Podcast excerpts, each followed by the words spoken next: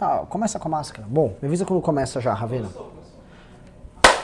Boa noite, pessoal. É, eu sempre começo, eu costumo começar o programa animado, fazer uns gritos e tal, mas eu tô bem preocupado. Bem preocupado, preocupado num nível que nós brasileiros ainda não estão. Hoje, hoje eu, ca, eu caí pra, na realidade e eu posso falar para vocês que nós estamos entrando num dos momentos mais estranhos que nós já passamos em todas as nossas vidas. E é disso que a gente vai tratar no problema aqui, no programa. Pro, também problema. Né? É, o coronavírus chegou no Brasil, mas o que nós estamos vendo nos Estados Unidos, o que nós estamos vendo na Itália, o que nós estamos vendo agora de prognósticos para a Alemanha, para o Irã, é assustador é assustador e tem necessariamente implicações econômicas. Então não adianta a gente falar só do desastre na questão da saúde, na, na desastre para os mais velhos, para tua, tua avó, para tua mãe. A gente vai falar do desastre econômico que vai afetar você. E, por fim, no desastre político que eu já comecei a prever. Eu vou, a gente vai entrar aqui em extrapolações que vocês não veem em lugar nenhum. Tava vendo aqueles irresponsáveis do Pingo nos Is, o Augusto, tudo minimizando. Todo ah, mundo. É, vocês querem minimizar para ah, tá tudo bem, o presidente Bolsonaro, nosso presidente Bolsonaro, tá tudo bem. Meu irmão, a, a treta é tão grande que eu não vou nem tratar do Bolsonaro. Eu acho que o Bolsonaro vai ser um problema que nós vamos ter que lidar para resolver esse problemão. Mas agora é hora de deixar tudo meio que de lado. E a gente vai ter que tra trabalhar só com coronavírus pelos próximos três meses. Porque tem tudo para dar merda. E eu preciso que você assista esse programa com cuidado, com carinho até o fim. E eu torço para que a gente consiga ser claro e consiga passar para vocês o que a gente leu, estudou e conversou e viu. A gente tirou hoje o dia para pesquisar essa bagaça e é grave pra caralho. A gente vai falar das implicações, a gente vai explicar a crise no sistema de saúde que ele gera. Gente vai explicar hoje a queda da bolsa e por que, que tá essa quebradeira geral. E três implicações políticas. Acho que a gente tem três temas aqui que são centrais e a gente está pronto para falar desses temas, tá? Eu vou pedir para vocês fazerem o seguinte: mandem esta live agora para os seus amigos e familiares no WhatsApp. Manda. É legal todo mundo ver para entender o que está rolando. Dentro do grupo de WhatsApp do MBL, muitas pessoas instruídas não estão entendendo o que está rolando. E, e, o MBL é um grupo que a pessoa estuda e está bem informado. A galera está começando a entender agora. Eu juro, eu, eu, pô, eu vivo me informando, tem que estar tá ao vivo. Eu tava por fora. Tomei um susto, Ricardo. Então hoje, para falar dessas implicações, a gente vai ter o Ricardo Almeida, e Marcelo Ravena. O Marcelo disparado é o cara que mais conhece sobre coronavírus no movimento e provavelmente uma das pessoas no Brasil que está mais focadas nesse assunto. Está estudando ponto a ponto, sabe as estatísticas de tudo. E aí a gente vai tratar disso. E aí vamos entrar na, na, na questão econômica e política. O Marcelo também manja muito disso na parte econômica. E o Ricardo uh, e eu vamos poder fazer nossas elucubrações políticas. Porque vai ter consequência e eu acho que aqui no Brasil podem ser assustadoras tá? Então vamos começar aqui sobre coronavírus e Brasil, coronavírus e mundo, tá bom? É, eu vou primeiro jogar bola pro Ravena. Ravena, é o seguinte, muita gente que tá assistindo tá falando, tá minimizando, tá falando, não, pô, morre muito mais gente de gripe. Ah, o dengue mata mais. Vocês estão com uma firula, as pessoas estão com um pânico. O irresponsável do Bernardo Kister, daquele site Olavista, falou que isso foi uma invenção chinesa para gerar um pânico mundial. Enfim, eu quero que você deixe claro para as pessoas, a câmera tá ali, e você vai explicar para as pessoas qual é o verdadeiro problema que o coronavírus gera nos sistemas de saúde.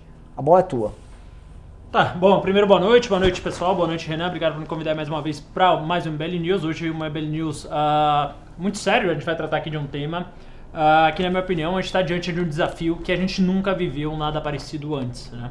Uh, o nível de infecciosidade, primeiro, só para a gente delinear o que, que é esse coronavírus, a coronavírus, na verdade, ele é um vírus conhecido, né? Ele é uma coroa de vírus, então, na verdade, é uma mutação de vários genomas. E agora o que a gente está falando aí, o coronavírus que está levando ao Covid-19, né? Que é uma doença específica que está se espalhando pelo mundo. Uh, hoje a gente chegou a mais ou menos 140 mil casos, 137 mil casos no mundo uh, de Covid-19.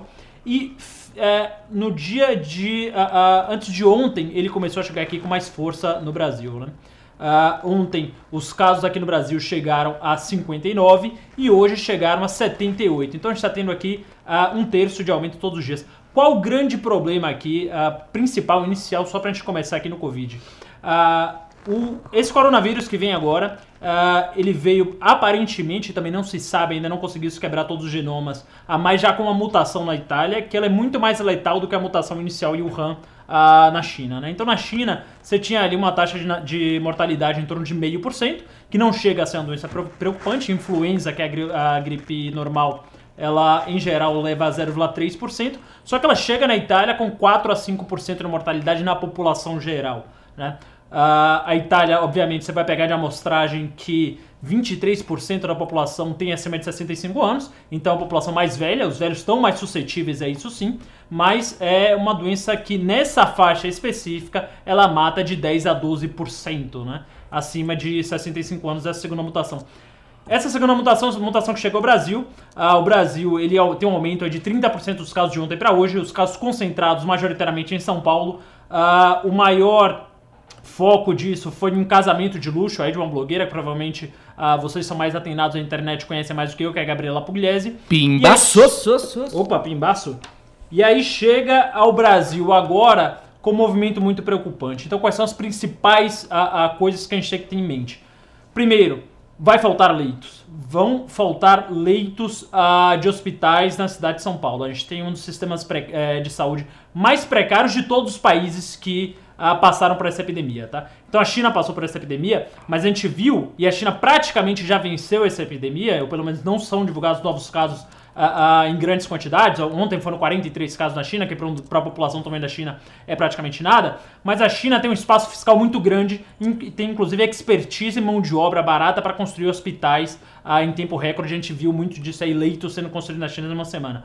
No Brasil a gente não tem, Uh, nem capacidade para atender as pessoas. Todo mundo sabe, desde que a gente nasce, a gente ouve falar que o sistema de saúde é precário e realmente é. Então a gente está zero preparado para a pandemia, uh, para a epidemia dessa virulência, da virulência uh, do Covid-19, que é algo que não se vê, não se tem notícia de um vírus que se infecte tão rápido quanto ele, embora ele realmente não seja tão letal, pelo menos a primeira mutação está estudando essa segunda mutação. Isso vai gerar um caos no sistema de saúde muito rápido, muito rápido. Então quem está negligenciando, falando, ah, é só uma gripe, é só uma gripe, mentira. Tem que tomar todo tipo de cuidado. Aqui em São Paulo, onde está tendo essa a maior concentração no número de casos, já tem escolas fechadas, já tem faculdades fechadas, já tem até condomínios que a gente ouve falar aí uh, que estão fechando suas áreas comuns, porque é algo muito grave. E porque no Brasil é especialmente grave, porque o sistema de saúde ele vai escolher a partir de um determinado momento quem vai estar nesses poucos leitos que estão disponíveis com respirador ou não. Tá? Então isso quer dizer que uh, uh, o que se adotou de critério na Itália é quem tem mais chances de sobrevivência. E quem tem mais chances de sobrevivência são os jovens. Então, você pega no Brasil, que já tem poucos leitos, um velho se contamina, ele não vai ter acesso a esses leitos porque serão priorizados esses leitos para os jovens. Então, é quase uma sentença de morte para os velhos que se contaminam. Então, assim, se você tem sintomas, se você está com febre, se você está com tosse seca, se você está a, a, a, com espirros frequentes e coisas nesse sentido, diarreias, etc., procure não sair de casa. Faça isso, porque se um avô seu, se um familiar seu, se um parente seu, ou até um desconhecido de mais idade, com a imunidade mais baixa, pega a, a, esse coronavírus, isso pode ser uma sentença e pode ser fatal, e é fatal em 10% dos casos, pelo menos, nos países que têm um sistema de saúde muito mais preparado, muito melhor do que o nosso, como é o caso da Itália, a, a que está registrando esses números. É, trouxe aqui essa máscara, muita gente achou aí que era para fazer piada, que era para enfim, usar semioticamente disso, mas é também para alertar, se você tiver gripado, não adianta em nada aquela máscara cirúrgica que vende nas farmácias. Tem que ser essa aqui, que ela é um padrão N95, que a porosidade dela é muito menor e, portanto, você não vai espalhar essa doença. Então, assim, a gente está diante, Renan, de um dos maiores desafios que o país já viu. O, pa o Brasil está quebrado, não tem espaço fiscal, não existe dinheiro para construir leitos. Então, assim, a gente pode sim, e espero que não se concretize, estou tentando alertar as pessoas para que elas fiquem cientes disso, para que esse cenário não se concretize. Mas a gente pode, em algum momento, ter um cenário de é, distopia, de realmente, assim, corpos boiando na rua. Isso não é, ah, é, é, é, o cenário mais provável, não. Tudo, tudo indica, é, pela letalidade da doença que se provou até agora, não. Mas é um cenário possível. É um cenário possível a gente ter aqui realmente um colapso social jamais visto. Não à toa, esse cenário está sendo precificado pelas bolsas de valores. A bolsa de valores de São Paulo hoje teve o menor, o pior fechamento da sua história, né? De, dois dias depois de ter o pior fechamento do século. Né? Então, assim, a Bolsa de Valores caiu lá de 130 mil para 120 mil pontos ah, para quase 70 mil pontos hoje, perdeu ah, quase metade do seu valor, várias empresas aí quebrando, depois a gente vai falar um pouco mais da parte econômica, ah, como o setor de turismo sofre com isso, como o setor financeiro sofre com isso, como as coisas sofrem com isso. Mas para você que está em casa, provavelmente em outro lugar de, eh, do Brasil que não está sentindo de perto aqui o caos que está em São Paulo, o pânico que está em São Paulo, e deve estar tá olhando assim, ah, esse cara está alarmista, olhem os números. Olhem os números da Bolsa de Valores, olhem por que o mercado está derretendo tão rápido, com tanta é, é, é, virulência até, é, com perdão do péssimo trocadilho para o momento, porque é, a gente realmente está diante da maior crise que a gente já viu. Isso não tem, isso é muito pior do que a Dilma fazendo merda na presidência, como fazia muito. Isso é muito pior que a crise a, de 2008. Isso é muito pior do que a crise das, das .com de 2001, que essa ah, a empresinha quebrou, tá Agora, um problema sério, a gente realmente pode estar à beira de viver um cenário distópico, de ver corpos na rua mesmo, de ver velhos morrendo na porta dos hospitais. Então, assim, Renan, é o momento da minha vida que eu já estive mais preocupado e é provavelmente um dos momentos da história mais delicados para a humanidade. Eu vou falar um negócio, Avena. É assim, tem gente nos comentários que não está entendendo. Eu queria fazer uma demonstração com o Ricardo e com você de números, uhum. que é o problema que aconteceu na Itália e que vai acontecer aqui. Uhum. Provavelmente isso não vai acontecer aqui. Tá? Eu vou começar com os dados oficiais, todo mundo junto aqui. Tá? Quem tá no comentário fazendo piadinha, ah, vocês estão alarmando. Você vai fazer a continha com a gente e vão entender esse problema. Esse problema foi o que a China resolveu construir daquele hospital. Vocês vão entender tudo. Olha só. Coronavírus, o, Renato, o, Ricardo, o Ravena explicou, mas eu vou tentar explicar assim bem. Ele machuca o pulmãozinho, né? É uma febre que fode o seu pulmão. O vovô ferra mais, o pulmão ferra bastante. Você fica até com umas mar... quando você vai fazer tomografia, fica com manchas enormes no pulmão e você tem hemorragia no pulmão. Aí você fica com insuficiência respiratória, você não consegue respirar, beleza? Para você respirar, e não é que é tipo assim, um câncer, que você faz uma puta cirurgia, não, não é isso. É uma super pneumonia, uma gripe foda. Para você poder então respirar, em geral, o vovô que está com esse problema, que quem é jovem não vai chegar nesse ponto na maior parte dos casos, você vai precisar ser entubado, e aí você vai botar um respirador, que é um aparelho que não é exatamente barato, e ele vai ficar ventilando, mantendo vo você vivo enquanto você toma os remédios e se cura. Esse processo dura, o Ravena me corrija, duas semanas. É, sete dias a média, mas pode ser que dure até duas tá, semanas. Então, assim, uma média de sete dias, ou seja, uma semana. Entenda o cálculo. São 45 mil pessoas que estão falando que vão, vão pegar coronavírus em São Paulo. Dessas 45 mil, 10%, o Ravena me corrige, uhum. é, entre os mais velhos, eles vão necessitar ir para UTI, certo? Vão necessitar fazer ventilação. 4 mil, então você precisa ter 4.500 leitos disponíveis no sistema de saúde, tanto público quanto privado, com respirador para receber essas pessoas, sacou? A pergunta óbvia que você vai falar é: nós temos 4.500 leitos disponíveis aqui? Alguém me responde? Não. Quantos? Que, que, os dados que a gente estava levantando Quantos hoje. leitos disponíveis? Eu não vi, não sei, não sei. Mas não os sei. caras estavam dizendo que a gente não tem assim. Não exemplo, o HCOR liberou 75 leitos. Oh, meu Deus. Aí, o que, quais são as informações que nós temos da Itália, para entender?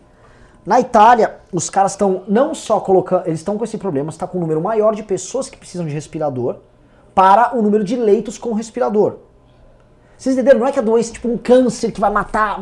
Não, não. Se eu tivesse, sei lá, zilhões de leitos, você conseguia ir jogando os velhinhos lá e segurar a onda. Só que você não tem, você tem um limite físico, estrutural para atender isso. E aí, o qual o grande problema? Alguns lugares, como a China, para atender isso, fizeram as pessoas ficarem em casa, prender as pessoas em casa para você diminuir a, vamos dizer assim, a, como é que é? A o contágio do vírus.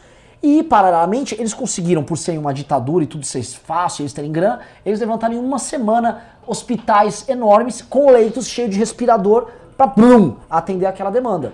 E assim eles conseguiram atender a demanda do coronavírus. Nós não temos essa condição. Então eu sei que veio o gado aqui achando que a gente tá falando isso pra botar medo no cara que é, ah, por causa do meu mito, do meu presidente. Meu irmão, é matemática, a Itália não tá resolvendo isso. Acho que a gente foi conseguir ser didático. didático, sacou? É matemática. Se você tiver menos leito do que vovô, que precisando ser internado, o vovô morre. Não, o pessoal É tá falando isso. que vocês estão sendo irresponsáveis de espalhar o pânico. Acho que a gente estaria sendo irresponsável se a gente minimizasse isso, né? Hã? Falar, ah, não, beleza, pode ir pra balada, leva a vida normal aí, vai pro aeroporto, vai pra, pro festival. Não é à toa que todos os festivais estão sendo cancelados, né? Todos os grandes eventos estão sendo cancelados. Exato. É, é, Todas isso, as eu, isso que eu ia acrescentar. Então, Ricardo, já Pa- passou a bola pro Para as pessoas que dizem que é alarmismo e que tudo se trata de um exagero, fica uma pergunta muito difícil de ser respondida. Se é uma histeria e se é um alarmismo, por que autoridades governamentais de diversos países, grandes empresas, grandes grupos esportivos estão cancelando tantas coisas com impacto direto na economia, na casa de centenas de bilhões, ou seja, perdendo um dinheiro absurdo só por histeria? Quer dizer, ninguém tem informação nenhuma, ninguém sabe de nada, tá todo mundo com medo à toa e tá perdendo centenas de bilhões. É lógico que isso aí não, isso, isso não faz sentido. É, é uma hipótese que se você examina um segundo você percebe que é absurdo. Então, claro que isso é uma coisa muito preocupante. Eu já tinha ideia de que esse era um ponto assim dramático, a questão da falta dos leitos. E ainda tem outra coisa que ocorre nas epidemias que são que começam a aparecer. É pouco conhecido. Acabou de aparecer. A gente não sabe quantas mutações o vírus pode ter. Só- Se só- pode só- ter uma outra mutação. Só, só um parênteses, aqui estão falando aqui, Frício Somoro, 3,7% de letalidade média, 10% é viagem. Ravena, por favor, res- eu falei, os 10% são idosos que Dez- precisam ir para o respirador. E 10% acima de 65 anos, 3,7% de média de todos os países. Se você pegar a média da Itália, ela está quase em 6%, que porque acredita-se que na Itália é, existe uma mutação nova desse vírus. Agora sim, tem uma coisa também que a gente tem que é, é, ter em mente. Os Estados Unidos, por exemplo, ele tem um sistema de saúde que ele é muito caro. É, é um sistema de saúde que, inclusive os planos de saúde, eles têm um sistema de co-payment, né, que é um, uma coparticipação. Ah, então até para você fazer um exame você vai ter que pagar uma parte do bolso. Então as pessoas não fazem é, é, exames a todo tempo. Então assim, os Estados Unidos ele reporta apenas mil casos, o que seria nada na população de 300 milhões. Agora, quão engraçado é que desses mil casos, ah, um seja do Tom Hanks, o outro seja do é, é, secretário de Estado, é, o outro, dois sejam de congressistas americanos, ou será que as pessoas simplesmente têm o acesso ao exame e quem tá testando tá vindo positivo? Não, é exatamente isso. Eu tava vendo a mídia americana hoje e assim a principal crítica era essa mesmo. Os Estados Unidos não estão fazendo os Não testes, estão testando. eles não estão testando. Eles fizeram um gráfico assim dos testes, eles colocaram que assim quem mais está testando é a Coreia do Sul. Tá testando assim níveis proporcionais à população, níveis assustadores. Aí eles botaram lá um gráfico da quantidade de testes e os Estados Unidos está tipo lá embaixo. Não tá então não há a- assim uma informação confiável por parte dos Estados Unidos. Então Não, e o não Trump- pode ter não. muito mais, gente. Não, e o Trump vai proibir os voos da Europa por um conspiracionismo? Ele vai quebrar as três principais empresas que ele tem aéreas? Ele, que aliás já tinha dito que era também um exagero, Disse. voltou Ah, atrás. voltou ao custo de milhares de vidas. Exato. Fez voltou atrás. um, um pronunciamento, um pronunciamento sério, tem na internet, e é claro que, óbvio que não, não é e alarme. você viu o tamanho da comitiva que o Trump foi- é, levou pra fazer o pronunciamento do coronavírus? Não, eu só vi o pronunciamento. Tava ele e mais, tipo assim, umas 12 pessoas. O Trump nunca faz isso. O Trump nunca, ele sempre vai pro microfone, ele, ele, ele, ele. Assim, pra você ver que existiu uma, uma situação alarmante. E tão alarmante que é que Nova York, agora que tá com 20 e poucos casos, decretou estado de emergência. Ninguém sai de casa em Nova York mais. E, e assim, você pega no Brasil, o Brasil tá replicando o modelo americano. Né? Porque o Brasil, muito embora a gente tenha um sistema de saúde mais acessível, SUS, etc., ah, os casos que estão sendo laudados aqui são todos no Einstein. Então, assim, será mesmo que no Brasil só quem tem essa, a- essa doença é a Gabriela Pugliese, é os influenciadores de tantos milhões? Ou será que as pessoas só foram se testar? Se- Que só as pessoas foram se testar? Será que a epidemia não é muito maior do que a gente acha? Sim, sim. E assim, com 10% de taxa de mortalidade acima de 65 anos, cara, em até 7 dias, é um negócio incontrolável, assustador. É, vocês estão minimizando aí. é, é, ou não tem família, ou não tem apreço pela família, porque desculpa, cara. Se você tem um avô em casa, você tem um pai ah, ah, com mais de 60, 65 anos em casa, ele tem 10% de chance de morrer se ele pegar essa doença. né? Então, É, é, tipo assim, é, é alta a chance. Eu tenho, acima de 60, eu tenho os meus dois pais, eu tenho dois avós e tenho um tio. Eles- se eles aparecerem na rua, eu vou bater neles. Vou Exato. bater assim, com carinho, né? Mas, tipo, vou, vou tocar pra casa. Vai, vai, vai embora daqui. É, é loucura. Sim. É, Novamente, e, e o quem sobrevive é traumático, cara. Você vai ter seu pulmão não funciona, você precisa Pode de um ter fibrose, respirador. pode ter. É. Não é legal. Então, é, o pessoal não entende, o pessoal acha o seguinte: ah, é como se tivesse uma epidemia de algo que não tem cura. O fato de ter cura não significa que nós temos estrutura para oferecer a cura em escala. Por isso que é o problema da Exatamente. epidemia. Entendeu? E eu tô vendo muito homem público, o presidente da República incluso. Voltou atrás agora. Agora voltou, né? Na live. É. na live ele falou, inclusive, que a manifestação vai ter que ser adiada. Ele falou? Falou, falou na live. Já falou na live. Ah, o Mandetta deve ter chegado pra ele e dito, se começar a explodir depois da manifestação, vai dizer que é sua culpa. Exato. Não, e o negócio tá tão pandêmico, tão, tão é, é, virulento, que o discurso do Mandetta hoje de manhã era um e hoje à noite é outro, né? É. Já é outro. É, e, e- eu assim, eu tenho uma outra preocupação em relação à cultura brasileira. Porque a gente, a gente sabe que o brasileiro leva tudo muito na esportiva, não é um povo muito disciplinado. Então, eu não sei se, assim, se o governo mandar as pessoas ficar dentro de casa, as pessoas vão ficar dentro de casa. As pessoas não vão ficar dentro de casa. Elas vão sair, elas vão querer viver a sua vida normal e acabou. E por outro lado, qualquer tipo de medida mais enérgica, no sentido de forçar uma quarentena mesmo, botar é, policiais na rua, porque na Itália já eles fazem isso, né? Fazem. Tem os policiais que multam as pessoas caso elas não tenham uma justificativa muito clara para elas estarem ali circulando. Então você tem que ficar dentro de casa. Tá todo mundo a não ser que você, Itália. a não ser que você tenha uma justificativa presente, o policial está lá. Se o governo brasileiro for fazer isso, Vai falar que a ditadura Vai ser- voltou e vai ter manifestação da esquerda e vai morrer todo mundo. É, v- vamos deixar isso e aí final, ainda Que é, assim, vai ter as implicações. Vamos passar pela que econômica tem, antes. tem. Da, da, não, da econômica eu não sei nada. Eu vou, de- eu vou deixar o Ravena falar. É, é a crise que tá dando, mas assim, vamos. Vou é, tentar falar de uma forma legal, que a Eu queria é fazer o seguinte, que, assim, todo mundo que tem alguma dúvida sobre os dados, os números e a preocupação que a gente falou, mande o pimba agora, que a gente responde agora e aí a gente entra no módulo econômico, de economia. Então, se você tem uma dúvida, se você discordou, manda agora, a gente responde agora, que a gente foi muito claro. Vocês foram, vocês foram claríssimos. Assim, muito claro. Se, se a pessoa não entendeu, manda agora, a gente vai deixar, assim, a gente vai comentando aqui ainda isso, e deixar, em cinco minutos vocês mandem os pimbas, a gente vai responder todos. Ô, Galera- Renan, Ah. vale lembrar também que vocês estavam falando da porcentagem de mortes, mas eu acho que também o que tem que se levar em consideração é os casos que já têm um fechamento, né? Os, os casos fechados, é, 7% de mortes no mundo inteiro. Então, assim, se for pegar todos os casos ativos, ok, não, não morreram ainda, né?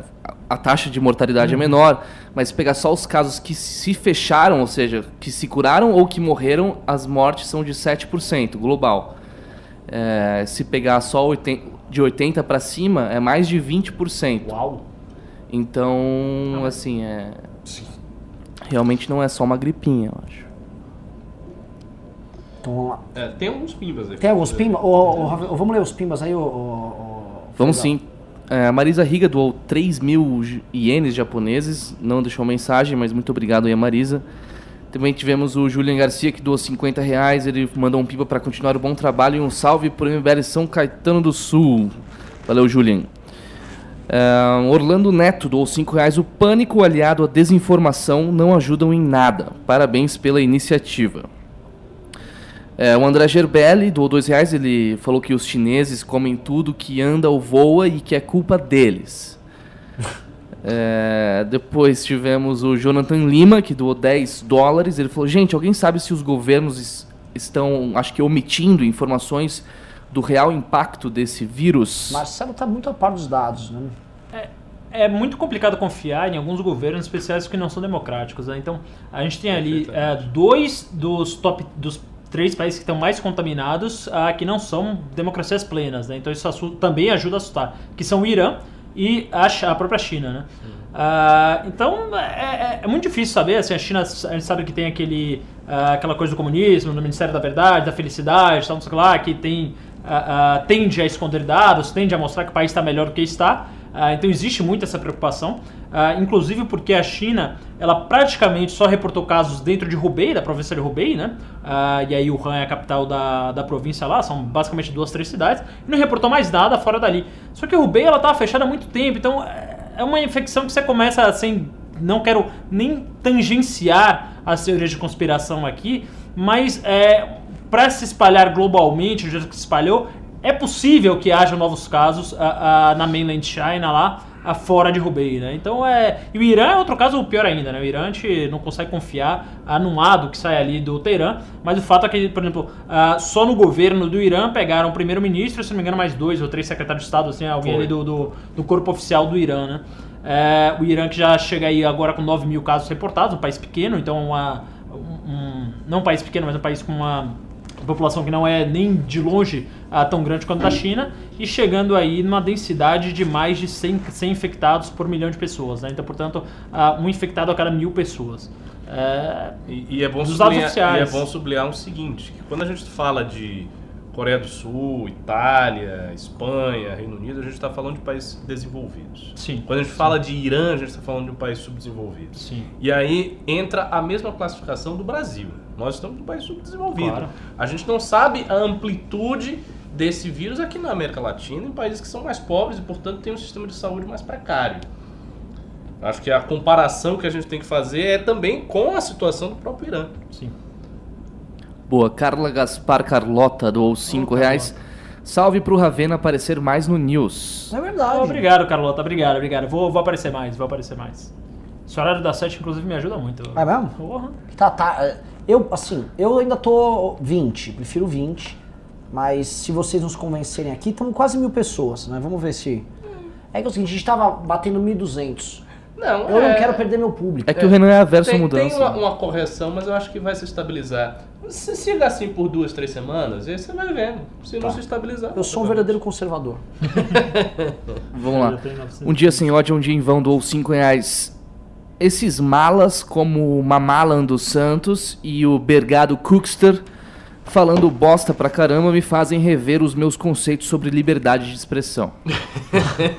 Agora, qual foi a teoria exatamente do Bernardo Kirsten? Você É o- chegou a ler foi que e tal? Criação, tweet. criação globalista. Não, mas ele disse que o vírus foi uma criação globalista, ou seja, que fizeram o vírus, Pelo que eu, patentearam assim, o vírus, uma pelo que eu- patologia pelo que assim, eu- ou não, que não tem nada de tão grave. eu vou, ter que, eu vou ter que olhar aqui. Eu ouvi grupos conversando. É. e o papo é bem. é bem. Na verdade, assim, é uma criação mais midiática do que. O Do vírus que real. existe, só que as pessoas estão tornando algo histérico porque tem o Trump, vai ser eleito.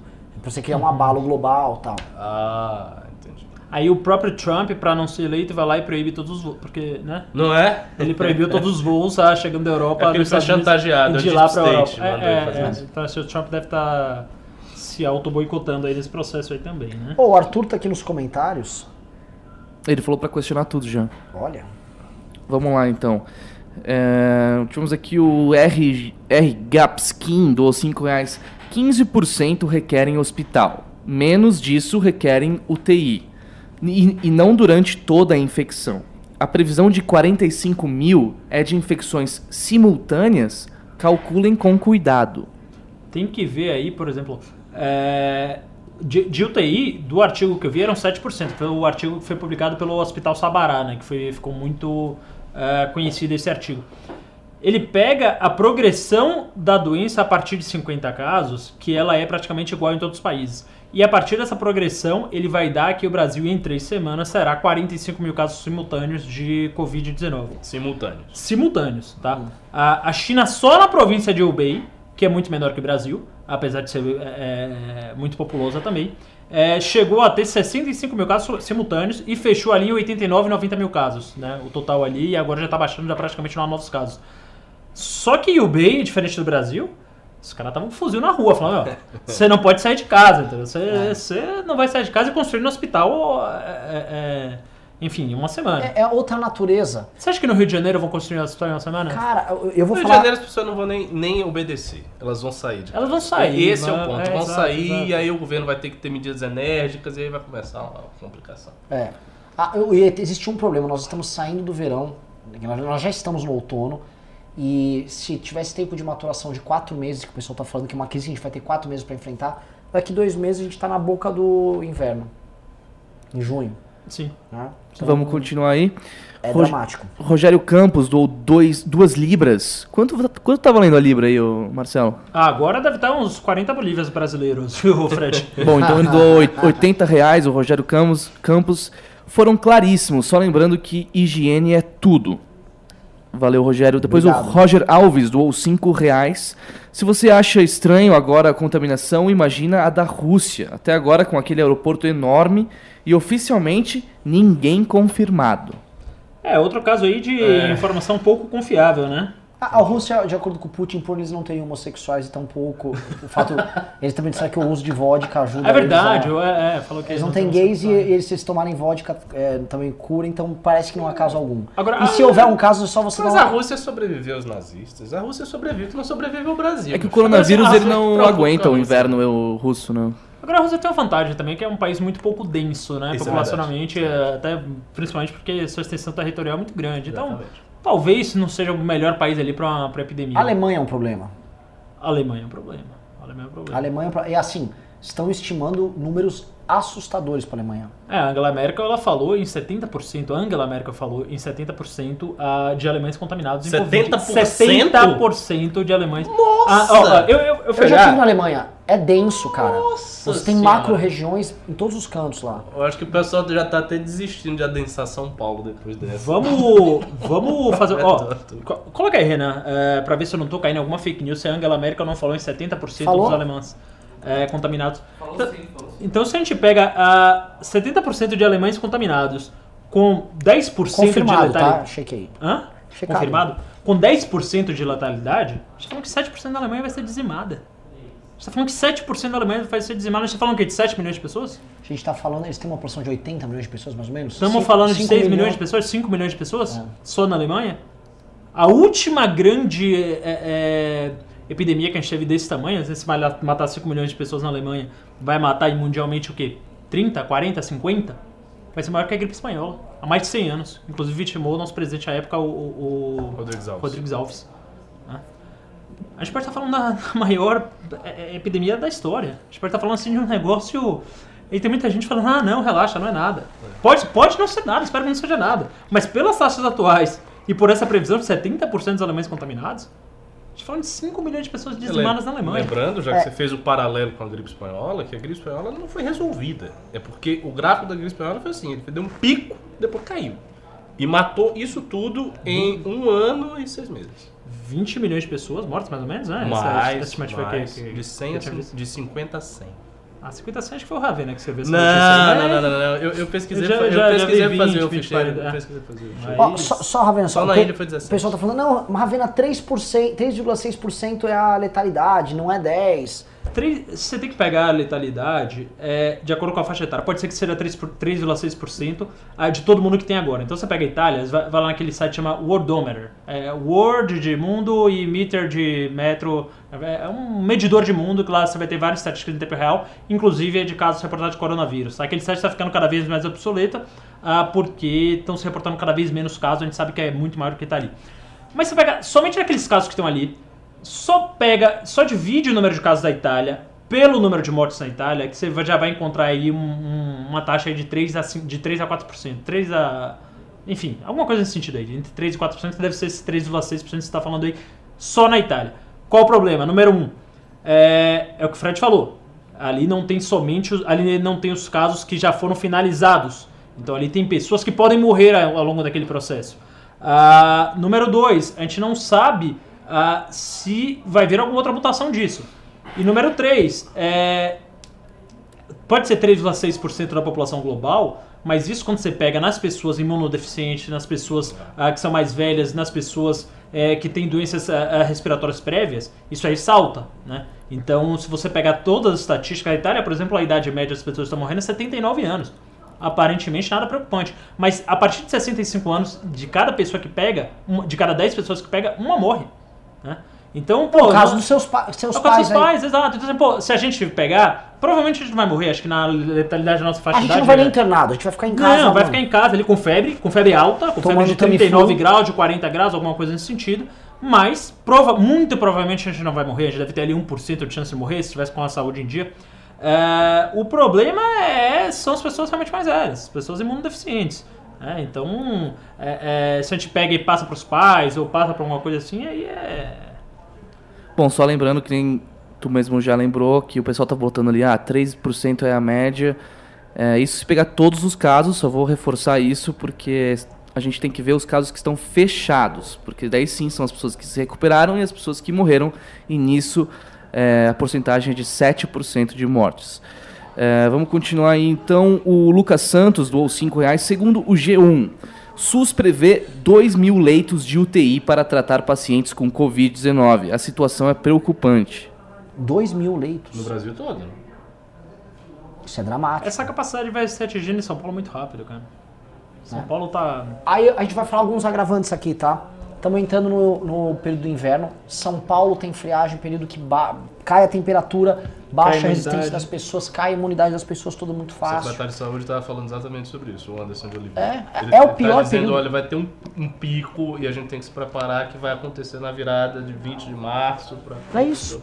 É isso, todo mundo sabe. Aqui você tem muito. O Ricardo é baiano, morava no calor. Aqui você tá calor, depois fica frio. É, É completamente horrível irregular. isso, péssimo. É. Então, Lá, assim, lá não tem esse É. problema. E eu, e eu considero que São Paulo não vai ser o maior problema, vai ser. Bom, a gente vai avançando na parte política, eu vou, vou falar aqui as implicações. Tem Luiz Otávio ainda. tem. Então vamos matar os pimbas aqui, a gente tem que entrar na parte econômica Sim, já. tô tentando. Luiz Otávio Mata doou dois reais. A China não está contando os que morreram em casa. Ah, eu não sei dizer, cara. Lucas B. Pofo doou 10 reais. Sinceramente, achei os vídeos do Horde. Ah, isso eu vou deixar pra depois, tá? Tá. É... Tô falando aqui os do coronavírus. Fricesson Moron doou 5 reais. 3,7% é a letalidade média. Para jovens e adultos é menor que 1%. Para idosos acima de 60 bate 8% e subindo. A Itália tratou como fantasia. Ah, enquanto só- na Coreia do Sul a letalidade média foi de 0,7%, porque levou a epi- epidemia a sério. Enquanto isso, o presidente quer botar geral na rua. É, pensa então como é que vai ser a letalidade no Brasil. Não, só pra é, fazer um adendo disso aí, é, acho que os jovens têm 1%, e aí todo mundo tava falando é só uma gripe. Só que a gripe normal, a influenza normal, é 0,2%. Então, assim, a cada 500 gripes, um cara vai morrer de gripe. E ainda assim, parece meio estranho, mas tudo bem. A estatística dela é 0,2%. Então, essa gripe, além de muito mais viral, ela espalha muito mais rápido, ela é no mínimo 5 vezes mais letal para os jovens, tá? Então, pô, 1% é pouco, é pouco, mas é 5 vezes maior que a gripe normal. Então, ah, não é só, é só uma gripe? Não, certamente não é só uma gripe. Certamente não é só uma gripe. Continuando, é, Anderley Pastrelho, não, esse não. Carlos Pisani Neto doou 20 reais. Angela Merkel declarou que estimam que 70% dos alemães devam ser infectados. Essa notícia está em muitos veículos de comunicação confiáveis. Se duvidam, pesquisem. Nós não duvidamos, já falamos que é verdade. É, Juliano Leer doou 5 reais. O Rio de Janeiro já anunciou que no Covid-39 teremos um hospital pronto. Iv- Ivar Zaza doou 8 reais. Dados da Coreia do Norte. É, 19 e 14 horas, tinha um caso, 19 e 15 horas, zero casos. Onde é isso? Na É, Coreia do Norte. é. É. Não, o Coreia do Norte é muito legal a estatística. Assim, é um caso, zero caso. Um caso, zero caso. Ah, mas sabe como Um eles resolvem zero esse caso, né? A cura deles lá é muito rápida. Sim, sim. É por isso caso. que vai pra zero, né? Sem bala na cabeça. É. Agora, você- sa- sabe uma coisa muito louca? Pimbaralho, olha, olha, olha, olha. Foi um amazing. Caralho. O grande mestre voltou, viu? Mua. Com saudade. Você sabe como? É. Sabe como tivemos que reativar o mestre? Fomos almoçar hoje, aleatoriamente. Eis que ele surge no restaurante. Ó, é Deus. Ah, é? É. God. Opa. Bom, Ah, o mestre Amazing. Alexander Mônaco doou 189,90. Ele falou que surpresa boa no almoço, assim como esse trio. Hashtag amazing. Amazing. Deixa eu só colocar uma questão filosófica aqui no meio pro Ricardo, aqui aproveitar ah, que temos um filósofo aqui entre nós.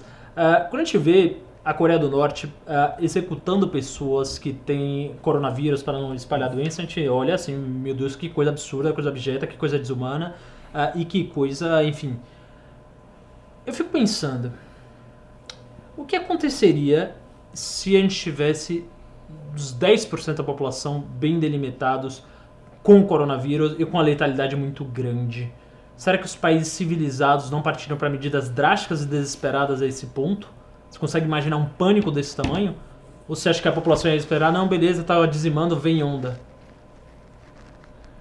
Essa, é uma pergunta É, é um negócio complicado, é um negócio É. complicado, por exemplo, pô, você tem ali Rubei, tá se espalhando e você vai ter ali, é um grande foco, é Rubei. Digamos que essa doença seja um pouco mais letal do que é, mate 30% das pessoas. Será que uma China ali não iria bombardear a cidade de Rubei para impedir que o resto da humanidade se dizime? É, tipo, difí- difícil especular. Porque hoje em, a se- em Norte- tratando da China, talvez sim, mas eu acho que dos países democráticos não. O que talvez acontecesse é a criação de campos de concentração para deixar as pessoas lá dentro. Entendeu? Mas Assim- não matá-las. Um campo com o mínimo de recursos, coloca as pessoas dentro, deixa as pessoas lá, com alojamentos e tal, e acabou. Eu, eu acho que isso seria a medida mais extrema. Não, não imagino os governos democráticos que a gente tem matando, fuzilando as pessoas, matando assim a torta e a Vamos?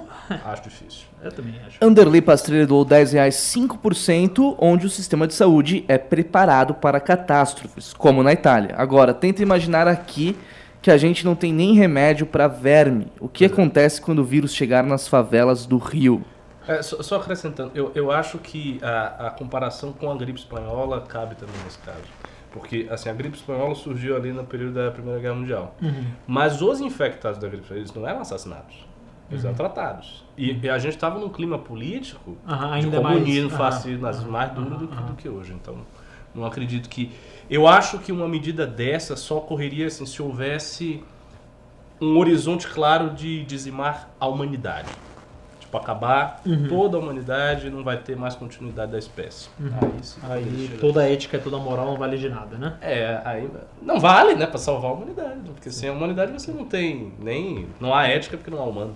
Anderson Mesquita doou 5 reais. Irã abre valas visíveis do espaço para enterrar vítimas do coronavírus. É notícia da Globo. Nossa. É notícia da Globo? Vamos, vamos olhar aí essa notícia da Globo, porque isso aí é um número que preocupa, né? O Irã, ele vinha ah, reportando uma diminuição de casos, muito embora ainda, esteja, ainda tenha uma taxa muito alta. O Irã está reportando aí quase mil casos novos todos os dias. É, se existe isso aí, é...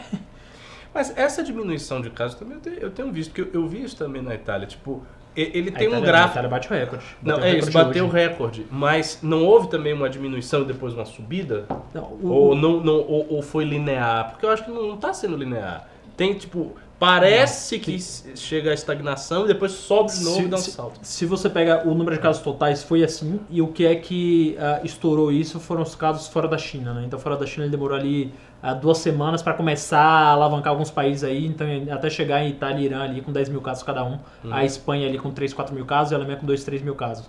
É. Então, assim, ficou muito tempo só na China e a China, aparentemente, pelo menos, reportou que estava estagnando. Ah, e aí, quando ele estava estagnando, ela, pum, volta a subir no resto do mundo e aí começa a preocupar. Bruno Nar Nasralla, esse é o último pimba sobre o assunto, doou 2 reais. Quando vocês acham que vão conseguir achar a cura?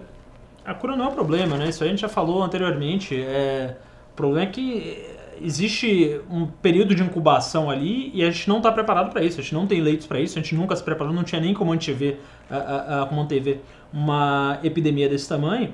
E para piorar, não tem espaço fiscal para isso. O governo não tem dinheiro para construir esses hospitais. Então, é. Eu vou- vou Eu acho dar que um ele deve exemplo. estar se referindo à vacina.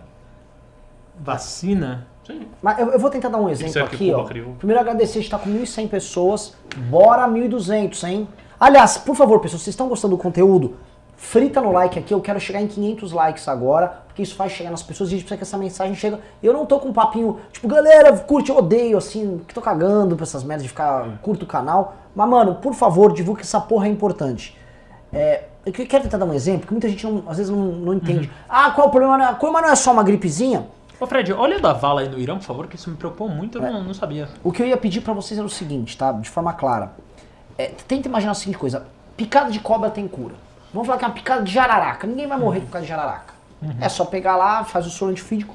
Então vamos supor que houve um monte de cobra, ela tá picando um monte de gente. Só que você tem um número limitado de vacininhas pra cobra. É a quantidade de vacinas pra você atender o cara, sacou? Aí algumas pessoas vão morrer da picada da cobra. Existe um limite físico. Esse é um problema quando a gente for entrar na questão econômica. Podemos entrar na questão econômica? Que mostra assim, o quão tênue é a linha da normalidade da vida na modernidade. Sim. Co- O se desse pensar, vamos supor, um outro problema que não tem é dessa natureza, um problema energético. Acabou o petróleo. A nossa vida acabava. Já era, morte. Sim. O, o- o modelo de vida que nós temos, ele é muito frágil. Sim. Muito frágil. E bastou um abalo de uma gripe que faz com que as pessoas precisem de UTIs com respirador, Caralho. que você destrói todo um sistema. Se você ler o livro do Ulrich Beck, que ele escreveu em 1986, Sociedade e Risco, sua mente vai explodir. Porque ele fala exatamente disso. Ele fala como a contemporaneidade criou riscos magnos, globais e tal. E como é tudo extremamente conectado, qualquer Fragilidade. fragilidade ela se replica no sistema inteiro. Ele vai demonstrando dá milhões de exemplos. É bem, bem interessante. que foi, Ravena? O Irã realmente abriu uma vala de 100 metros de comprimento para enterrar o corpus e pediu pela primeira vez ajuda ao FMI em mais de 60 anos. Que? O Irã pediu ajuda para o FMI.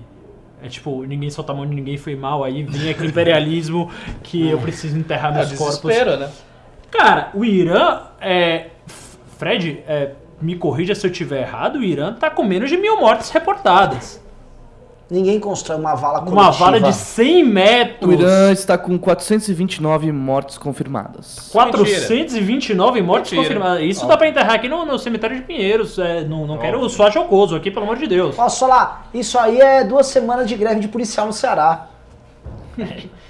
E tem uma vala aqui de 100. Então, assim, realmente o caso do Irã parece. O William Soares Paixão falou que ele já viu isso, se chama Resident Evil 3. É, e um dia sem ódio, um dia em vão perguntou como fica o sistema carcerário agora. Não sei, mas é uma coisa interessante, né? Talvez só os. a- a- o pessoal que esteja no Big Brother vai sair vivo, assim, né? Acaba a Ele ganha o sociedade. prêmio e não tem como curtir. Opa! Tipo, não sei se Caramba, é o Leifert. Leifert. O Felipe Prior vai. Tu, tu, tu, tu. Eles Leifert. ficam presos lá pra sempre. Não vai ter a próxima prova? A Manu Por que, Gavassi. que ninguém toca no Big Fone? Tem que sair dois entrando aqui pra eles Manu Gavassi e Prior vão, vão, re- Adão e Eva. vão reconstruir a humanidade. Ó, o Anderley Pastrello falou o seguinte: já que vamos todos ficar em casa, vai uma dica de filme. Epidemia.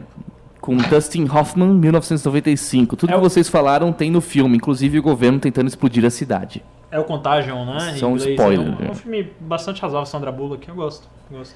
Bom, Vamos pra- vamos continuar o programa aí, ô? Renan? Hã? Sim, sim. Então vamos lá. Questões econômicas. Ah, Levantamos aqui o problema, claro, esse problema, acho que esse problema de saúde, acho que a gente entrou, já, já tratou bastante. Ravena, tendo em vista esses problemas, né? E tendo em vista que, olha só, você tem que para para você não ter, novamente, é, uma diferença muito grande entre pessoas infectadas que precisam de leito e leito. Você precisa fazer que não haja tanto contágio. Para não haver tanto contágio, você tem que parar praticamente todos os grandes espaços de aglomeração, fazer as pessoas ficarem em casa e a economia não anda. Economia não andando, nosso frágil capitalismo hiperconectado começa a quebrar. Tendo em vista isso, bola é tua. Renan, tem um grande filósofo ah, que ele falou que para a economia essa gripe vai ser uma pica do tamanho de um bonde. Ferre. Rafael Ferri. E ele falou isso em janeiro, tá? Ele falou isso em janeiro. Ele falou, ah, tá todo mundo achando que é a gripe, tá? que a gripe vai ser uma pica do tamanho de um bonde, não vai adiantar injetar, injetar liquidez, os bancos centrais vão se desesperar, torrar todo o dinheiro, torrar toda a grana, não vai ter grana, e vai ser uma pica do tamanho de um bonde, assim falou Rafael Ferri. Vamos entender por que essa pica é tão grande. É, primeiro, a- as bolsas de valores hoje da Europa, elas fecharam no- numa maior baixa da história. Nunca na história das bolsas de valores, e a Europa tem um mercado financeiro bastante tradicional, ele que data, se não me engano, do século XIX, do século XVIII. Ah, nunca na história as bolsas europeias fecharam com uma queda tão acentuada quanto hoje. Né? Então aí foi 13% em Frankfurt, 11% na Itália, é, é 12% na França, CAC, é mais 14% lá é, na DAX, enfim, foi banho de sangue. O Ibovespa aqui, como a gente falou, fechou hoje de novo no- na maior queda da história. Dois dias atrás tinha fechado na maior queda do século, né? Então não adianta comparar com 2008, não adianta falar, pô, a bolsa tá cara ou tá barata a, a, a 70 mil pontos, agora todo mundo vira investidor, já são 2 milhões e meio de pessoas na bolsa, contra um milhão ano passado, tá caro ou tá barato, todo mundo tem um palpite. Na minha opinião, cara pra cacete, muito cara, porque assim, porra, na Dilma tava 40, 50 mil pontos, e o que era Dilma fazendo cagada perto de um negócio que pode implodir a economia mundial? Então vamos assim, como que esse negócio vai implodir a economia mundial? A gente não sabe qual a letalidade do vírus, a gente não sabe quantas mutações vão vir, a gente não sabe ah, qual o impacto físico disso, qual a- eh, quantas pessoas vão morrer de fato, ah, mas tem uma coisa muito tangível na história que é o pânico que se instalou. Né? Se instaurou um pânico, se instaurou ah, uma cautela que fez com que as pessoas consumissem menos alguns tipos de produtos e serviços, em especial a, serviço. Qual foi o setor mais afetado de todos? O setor de turismo. Né? Então, ah, os Estados Unidos já proibiu todos os voos para a Europa e vice-versa, né? Então não se voa mais dos Estados Unidos para a Europa. E dentro da Europa também você tem essa, é, é, esses voos praticamente são inexistentes, aeroportos vazios, aeroportos vazios ah, no mundo inteiro. Ah, só a United Airlines está com 194 aviões grounded, né? Que estão há quase três dias sem sair do chão, sem voar. O que é que a gente tem que entender isso? O que é que isso é interessante? Porque 194 aeronaves paradas é interessante. As empresas aéreas, que na minha opinião é daí que vai começar a vir o quebra-quebra, que daí que vai começar a quebrar o capitalismo, elas não pagam o piloto é. por voo. Elas não pagam o piloto por voo, elas não pagam, a, a, a, elas não alugam uma aeronave para fazer aquele voo levar aquelas pessoas elas têm uma série de custos que é, são independentes, absolutamente independentes da quantidade de passageiros que vão voar. Então ela não pode simplesmente demitir uh, metade dos pilotos e amanhã contratar por um voo, ela não pode uh, uh, deixar de pagar a garagem da aeronave, a manutenção da aeronave, e tudo isso é um custo muito alto para as aéreas. Então as aéreas, elas estavam operando no modelo, e não à toa quebram-se a, empresas aéreas a todo momento, que era um modelo muito intensivo em capital e em dívida. Né? Então assim, para uma companhia aérea ficar de pé, que é um, praticamente um milagre, uma companhia ficar de pé é um negócio quase antifísico, porque se você pegar aqui no Brasil, pra quem tá assistindo aqui, só pra trazer um exemplo aqui mais tangível pra gente. A gente pode lembrar aqui de Transbrasil, de Webjet, de Avianca mais recentemente, a de VASP, de Varg, todas quebraram. Não faz sentido uma companhia aérea. Uma companhia aérea é um negócio, um bicho que, é, é, do ponto de vista do negócio, não faz sentido. E para ele fazer um mínimo de sentido, ela tem que estar tá operando ali na carga máxima, né? Então, a partir do momento que você pega essas companhias aéreas, e a gente está falando, por exemplo, de United e, e Delta Airlines, são as, uh, de United, Delta e American Airlines são as três uh, grandes companhias americanas uh, que elas têm uma dívida na rua somada de mais de meio trilhão de reais, mais de 100 bilhões de reais. As empresas, as três, elas não têm caixa para durar, já caíram ali mais de 70, 80% na bolsa, mais dois meses de Covid, tá? Porque ninguém está viajando. Então o governo americano vai ter que salvar essas companhias. Então já prepare o bolso de meio trilhão de reais ali para salvar essas três companhias. Qual é o maior problema? Não são essas três companhias aéreas, tá? Estou falando aqui de Delta, American Airlines e, e United. United. Não são essas três companhias aéreas o problema. O problema maior é o que? O símbolo do capitalismo americano, uma das que durante décadas e décadas, só agora pelas empresas que foi ultrapassada, foi o símbolo entre as três maiores empresas americanas de todas, que é a Boeing. A Boeing ela chegou a valer 300 bilhões de dólares, é um negócio assim, mais de um trilhão de reais pela cotação atual. Hoje em dia a Boeing vale 90 bilhões de dólares e está quase quebrando. Uma operação para salvar a Boeing, ela custaria mais ou menos meio trilhão de dólares. A Boeing tem 170 bilhões de dólares só em dívida, né? então dá mais de meio trilhão de reais. Se a Boeing quebra, a gente já coloca aí mais meio tri naquela conta dos Estados Unidos. Tá? Então, lembra de 2008, aquela crise, ah, subprime, quebrou, blá blá blá. O governo americano ele entrou com 498 bilhões. Nessa crise, já entrou com um trilhão e meio. E se vier essa crise das aéreas, a gente está falando aí de 2, 3 trilhões. Vocês acham que acabou? Não acabou. Quebrou a Boeing, deixou 180 bilhões de dólares. Sei que eu tô falando muito número, tô parecendo o Ciro Gomes aqui, ninguém deve estar tá acompanhando. não, é, é, não, tá muito bom. o número na, na vírgula, mas vamos pensar em ordem de grandeza. A gente está falando aqui de meio trilhão de reais, tá? Que a Boeing deve para os bancos.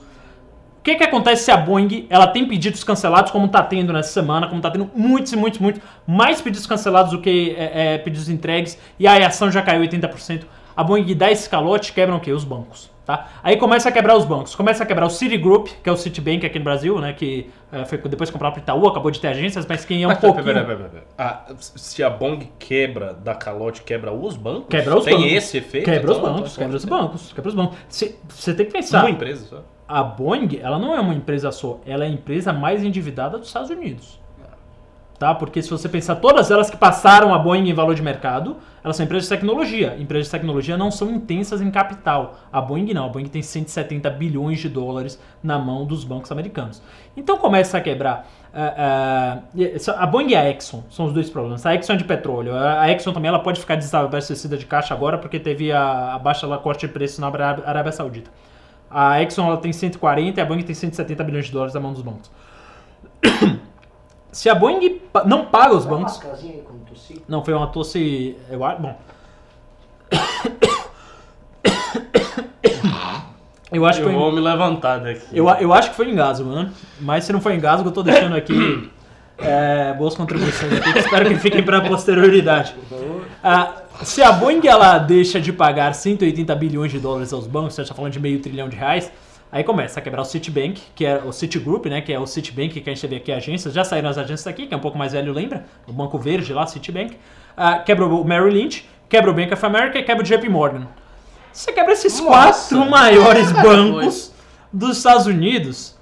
É, o que que vem depois? Né? Os Estados Unidos ele tá no maior nível de endividamento da história dele. O que é que vem depois? Bom, é, o- qual o primeiro passo subsequente a isso? Vai quebrar toda isso que se chama de economia criativa. Então vai quebrar é, WeWork, é, vai quebrar iFood, vai quebrar Rappi, vai quebrar Uber e tal. Isso tudo não é sustentável também. São fantasias que se criou por um excesso de liquidez. São Não, empresas... isso é verdade, que não dão lucro. Não dão lucro, sempre assim, Não. não dão lucro. Ah, meu negócio é Nubank, Banco Inter, não. Ai, meu negócio é abraçar o cliente, essa situação do cliente. Isso não para de pé, isso é fisicamente impossível de parar de pé. E é óbvio que essa empresa, pode olhar, olhar os gráficos aí, também estão pra, na beira do colapso, na beira de quebrar. Então, o que que acontece, Renan, quando você tem a. uma- são dois fabricantes aéreos hoje. Então, um quebra. Então, você parou de produzir aviões. Companhias aéreas pelo mundo inteiro quebrando, quebra-quebra. Você para de se interconectar. Você vai ter o sistema financeiro todo quebrado. É, os maiores bancos americanos quebrados. O que, que você vai ter depois disso? Eu não sei. Mas o tamanho do impacto econômico, a pica do tamanho de um bonde que o Ferri tanto fala, é isso. É isso. E não à toa que esses bancos estão caindo. O, o JP Morgan, que é o maior banco do mundo, perdeu metade do valor do mercado em uma semana. Em uma semana. Né? E não, na crise de 2008 isso não aconteceu. A crise de 2008 ela demorou acho que oito meses para falar, pô, realmente a gente está num, a gente tá numa situação. Pode ser o alarmismo exacerbado, pode ser que esses cenários ah, não se concretizem. É o mais provável, obviamente, é o que a gente torce. Né? É o que a gente torce e é, é- é o mais provável é que não aconteça nada disso que eu tô falando. Mas existe a possibilidade que ela é real e ela está sendo precificada de tão real que é. De tão real que é. Então, assim, Então, o é mercado está antecipando, vamos dizer assim, movimentos nessa linha. nessa Por linha. esse desespero total. De quebra-quebra geral, assim. Mas, Ravena, só pra entender, muita gente aqui que acompanha, a gente acompanha aquele canal do Ideias Radicais, Uhum. o Rafael, e vem muita gente falando, ó, vai ter uma crise cíclica do capitalismo, esse modelo, como tá, juros negativos praticamente, é muita liquidez no mercado. Meio que o Coronga não virou um estopim pra essa treta? Sim. É... O nível de endividamento no mundo hoje é um negócio surreal, um negócio que nunca aconteceu na história. Ah, tava todo mundo com muito dinheiro. O... Bolsa Americana ela vinha subindo desde 2008, então a gente tá falando de 12 anos de porradaria todo ano, juros negativos no mundo inteiro. Então assim, pô, se você é, é, coloca o dinheiro no banco, se você colocou 100 reais no banco, o banco vai falar, é, é, vou te devolver 80 reais daqui a 10 anos. Faz algum sentido isso? Não, me parecia fazer muito sentido. É, isso é absurdo. A Berkshire Hathaway, que é a maior empresa de investimentos do mundo, a mais consolidada, É do Warren Buffett. ela É, lançou, prestem atenção, isso aí foi- me chocou. ela lançou um título que, de um bilhão de dólares, tá? Um bilhão de dólares, pra ela tipo, devolver em cinco anos o dinheiro. Sabe quanto ela ia pagar? Nada. Você chegou ali, ó, Warren Buffett, toma aí meus ah, 100 mil dólares e daqui a cinco anos você me devolve 100 mil dólares. E tipo, eu tô feliz com isso. Então a economia tava nesse ponto, tava num excesso de liquidez surreal e tava funcionando ah, através de mecanismos artificiais, né? Então, ah, quando a gente vê, porra, a gente chegou nesse nível do capitalismo, pô, de chegar aqui o Uber e me levar e trazer um iFood, isso tudo é mentira. Isso não é mentira, isso foi tudo feito através de um endividamento ah, absolutamente surreal. Que agora, quando vem essa quebra-quebra, que na minha opinião vai começar das aéreas, mas podem ter grandes outros focos aí, pode ser é, é, indústria automotiva, pode ser algumas outras ah, indústrias aí muito endividadas, mas acho que começa nas aéreas porque o coronavírus ele afeta primeiro aí ah, o setor de turismo. Cara, a gente vai viver um outro capitalismo. E a partir daí, eu não sei nem mais o que falar, porque aí começa a entrar mais no campo de vocês, é um campo mais filosófico, um campo mais de ideias, o que é que vai acontecer daqui pra frente. Porque o impacto econômico agora é imensurável. A gente tá diante de um bicho que a gente nunca viu nem de perto. É antes. muito diferente de 2008. Muito diferente Porque em de 2008 você 2008. tinha um modelo que colapsou ali e eles fizeram um ajuste e meteram grana no sistema. Aqui você tem realmente as pessoas não indo trabalhar Sim. e isso quebrando um sistema que estava muito frágil, estava prestes a dar merda. Exato, exato, exato. Eu não sei, eu não sei. O que vem depois, eu não sei. Hoje o Pedro estava me perguntando, eu estava aqui numa conversa, o Pedro aqui do MBL, ah, eu coloco dinheiro em que nesse cenário? Eu falei, eu não sei. Eu não sei, eu não sei o que as pessoas vão estar comprando, eu não sei o que vai estar valorizado daqui a 10 anos, se a humanidade sobreviver, acho que vai sobreviver, também não, não dá pra ser tão catastrófico assim. Mas eu não sei. Ninguém sabe, não sei. Vocês querem eh, tentar fazer alguma digressão, alguma. Ricardo Almeida, por favor. Olha, o negócio é o seguinte, eu vou pegar minha família, eu vou pro interior da Bahia e vou passar meus últimos anos lá. Adeus. O mundo acabou. Tchau. Assim, eu, eu confesso que eu tô bem é, surpreso, porque eu não sabia desses desdobramentos todos que vocês estão trazendo, e todos parecem muito verossímeis. E então é difícil fazer análise. Eu não, não, não sabia que o impacto era tão, tão enorme assim. É, Agora, isso tudo considerando que o coronavírus se mantém do jeito que está. Não, não, não. A crise é real independente do coronavírus. Né? O Ou seja, se acabar amanhã, esse impacto todo que você está dizendo já vai acontecer. Não, não, também não é assim. Tá, é, A gente pode, a gente pode chegar no meio termo, mas, É. por exemplo, o que, é que aconteceu nos Estados Unidos agora? Ah, o Trump a gente viu que. ah, isso não é teoria da conspiração, não, tá? Isso é, obviamente, o único movi- movimento lógico possível. Que as aéreas. ah, e aí, se quiser, coloca o gráfico da aérea na tela para não achar que eu tô de conspiracionismo. Que as aéreas e a Boeing is- existia algum risco, se não iminente, o risco muito palpável, muito tangível delas quebrarem. Então o que é que o Trump faria num caso desse? Né? O que é que todo mundo espera que o governo americano vai fazer né, num caso desse? O que fez em 2008. Compre. Bate na porta do Congresso e fala, ó, libera meio trilhão de dólares aí porque eu preciso ajudar uns brother aqui. Ok. Só que o Congresso ele tem a maioria democrata. Sim. O Trump é republicano. Será que a Nancy Pelosi, né? né, Não sei como pronuncia, mas a, a Speaker, Speaker Pelosi. Woman, Speaker Woman ah, da casa, que é equivalente ao Rodrigo Maia daqui, é o, pre- a- como se fosse a presidente da, da Câmara. Ela ia chegar pro Trump, é, Trump, é, realmente eu vou tirar aqui o dinheiro dos pobres e vou dar pra você ajudar a Boeing aí que só fez cagada durante os últimos ah, 10 anos, principalmente no último ano, deixou dois aviões caírem, 737 MAX ali com problema de software, e realmente me parece justo eu tirar dinheiro do povo pra dar pra Boeing e pra dar pras aéreas. Eu não acho que isso ia acontecer. né? Então, o Trump, o que é que ele faz? Ele força o Congresso a dar dinheiro para salvar a Boeing e para salvar as aéreas. Né? E como que ele faz isso? Proibindo os voos ah, dos Estados Unidos para a Europa e da Europa para os Estados Unidos. Porque a partir daí, a gente entra num cenário de que os Estados Unidos ele não está ajudando as empresas aéreas, os Estados Unidos está ressarcindo as empresas aéreas por um ato de governo. Né? Então, assim, o governo... Então, nesse caso, o coronavírus foi até positivo do ponto de vista de uma política de salvar essas empresas Não, que as, já empresas, estavam é, não é- as empresas já estavam endividadas, mas a dívida não é ruim. Elas, elas estavam endividadas desde sempre, tá? É, Elas estavam rolando a dívida, pagando. é, comprar dívida. E isso é normal. Então você, pô, você compra um avi- avião a prazo, vende à vista aqui Ok. pro cara. e agora tá? não dá ok. porque elas não estão simplesmente Porque elas não estão operando e elas, não, não e elas operando. Aí operavam. você quebra o ciclo. E aí você quebra o ciclo, porque elas operavam ali pra ficar mais ou menos de pé, a companhia aérea fisicamente já não fica de pé, né? Você colocar uma companhia aérea aqui é como você colocar esse copo aqui nessa beirada, é um negócio que não para em pé. Não tem. é, e aí, quando você tava fora, a gente elencou aqui pelo menos umas 5 ou 6 quebraram só aqui no Brasil é, é, para falar sobre isso. Então elas precisam operar numa carga muito grande de viagens pra ficar mais ou menos em pé. A partir do momento que você tira toda a carga, vai quebrar. E o Trump ele não podia bater lá no Congresso pra pedir dinheiro pra salvar isso aí, podia gerar um colapso muito grande econômico. Então o que é que ele faz? Ele faz mais ou menos quando o governo tira uma casa de alguém ah, para construir alguma coisa de interesse social. Ele vai ter que é, indenizar aquela pessoa. né? Então aí sai do campo de tipo, olha Congresso, ah, vamos discutir aqui se eu vou salvar a Boeing não, para entrar num campo assim, a gente tem que salvar a Boeing porque a gente como governo a gente prejudicou muito os negócios dela Eu e sei. aí vai ter que Eu vir um cheque aqui no Congresso porque a gente precisa de segurança jurídica. Né? Porque nenhum estado vai falar assim, pô, vou prejudicar uma empresa aqui e não vou ah, tirar o cheque do Congresso. E, e essa decisão do Fed? Porque o Fed já tomou a decisão de injetar um tri. 1,5, né? Um, um, trilhão, assim, um trilhão e meio de dólares, um trilhão e meio de dólares, fora, com, fora a compra de ações, né? O Fed já torrou mais ou menos 70 bilhões de dólares em compra de ação, 8 bilhões de dólares para o sistema de saúde, já é uma bailout, quer dizer, o resgate mais caro da economia da história, disparado. A gente está falando contra uma base de 498 bilhões de 2008. Então, assim, já já estamos chegando 3, 4 vezes isso. É, é, é assustador. Você desculpa. Assustador.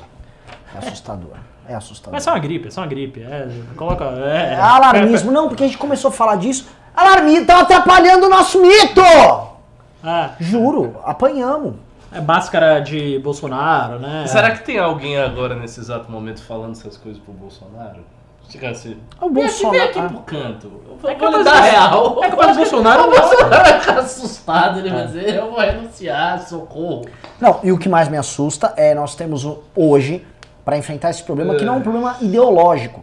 Esse é um problema real de mundo real. Esse problema é tão real que né, ah não, o Trump é de direita. Ele tá tomando esse resgate, esse dinheiro que ele tá botando, coisa mais antiliberal. Você não vai ver ninguém com medida liberal agora para resolver nada. Então todo mundo vai deixar a ideologia de lado ali e vai tentar manter esse sistema louco operando. Tô errado? Não, é o que vai acontecer. Eu não vou ver. Tô errado, Ravena? Só- Agora é resgate de trilhão e, eu- Agora- e a- agora- é só negócio. Anunciaram, Ricardo, a bolsa, a- anunciaram o trilhão, Eu- bolsa deu uma subidinha. Agora, su- su- su- supondo que o Trump e que os governos não fizessem isso, Uhum. que eles deixassem a crise vir, Uhum. varrer tudo como um bom liberal Uhum. e deixar o mercado se recuperar. Qual seria o efeito disso? Cara, eu, eu acho incalculável. assim, a, gente, que- a gente que ia ter que reaprender a viver. Acho que em todos os sentidos. E por isso que eu falo que esse é um negócio mais filosófico, mais do campo de vocês É, do que Por que reaprender a viver? Ricardo, a gente tá vivendo com dinheiro de mentira. E a gente tá vivendo essa bolha. E com essa, tem essa. Me, Ravena, me corrija. Com, essa- com essa liquidez de dinheiro muito barato, você tem operações que não necessariamente dá- dão lucro, mas que elas ficam rodando como teses. Tipo, tem operações, ah, uma startup que fica gigante. Vamos supor o Uber. Não sei se o Uber é lucrativo. O Uber não é lucrativo. Ele não é O Uber lucrativo. não é lucrativo. Mas ele é uma operação Não, não, não é, lucrativa ok, ok. monstruosa. Eventualmente, quando essa liquidez sumir, aí Ele- quebrava o Uber, voltava não sei quantos milhões de, de desempregados aqui no Brasil já no dia seguinte. Por exemplo, a iam- violência provavelmente ia se escalar a Aumentar, patamares nunca vistos. é. Isso falando só de pânico, tá? Tirando, tirando coronga de lado. Coronga de, é, você colocar um coronga num, num patamar legal também é bom, é legal de fazer É, é, esses de, é, de fato, seria- seria tipo um redesenho. Mas eu, eu vejo o seguinte, já que você tocou na questão filosófica, eu acho que é, esse redesenho, de alguma maneira, em algum momento será inevitável. Em algum momento você Porque assim, se as coisas não estão sustentando, Sim. por mais que você protele, empurre com a barriga, injete dinheiro, crie soluções artificiais, não dá pra segurar isso eternamente. Mas o que é que se esperava? Que isso fosse de uma maneira amortecida. Que fosse através de quê? Correções. Né? Não, Mas de um são- grande. Mas as correções não estão sendo feitas. As correções, elas não estão sendo feitas, eh, mas esperava-se que um momento, algum momento, assim, putz, a bolsa quer 10%, vamos eh, aliviando isso aqui. Entendi. Só que, é, a partir do momento, por, exemplo, vamos pegar o exemplo do, do setor financeiro ah, americano. Por que você tem que reaprender a viver? Porque se você tem... v- vamos trazer pra cá, vamos trazer pra realidade brasileira, até que isso aí fica até mais fácil, mais tangível ah, pra gente. Muita gente aqui, não quero ser preso por isso, mas se eu for preso também a humanidade está acabando. Porque é crime contra o sistema financeiro, você, você não pode nem falar isso. Mas se o Banco Inter e o Nubank, eles vão à falência, tá? Eles vão à falência, eles têm mais ou menos um oitavo em dinheiro do que as pessoas, o conjunto das pessoas que estão nelas é, é, tem em dinheiro. Sim, né? fato. Isso significa o quê? Que de cada oito pessoas, só uma vai conseguir resgatar o o dinheiro do dinheiro Nubank. Vai ter o dinheiro dela de volta.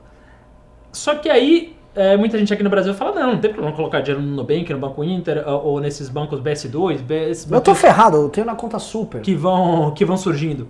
É, por que não tem problema? Porque existe um negócio que vai salvar, que é o papai é, é, Fundo Garantidor de Crédito, né? Que ele garante até 250 mil reais por CPF, né? Me Parece um valor que assim, porra, não vai quebrar uma economia se todo mundo que perder tudo tiver pelo menos 250 mil reais na mão, né? Assim, tudo bem, você pode ter um grande redesenho, mas ninguém vai falar assim, porra, caralho, eu era.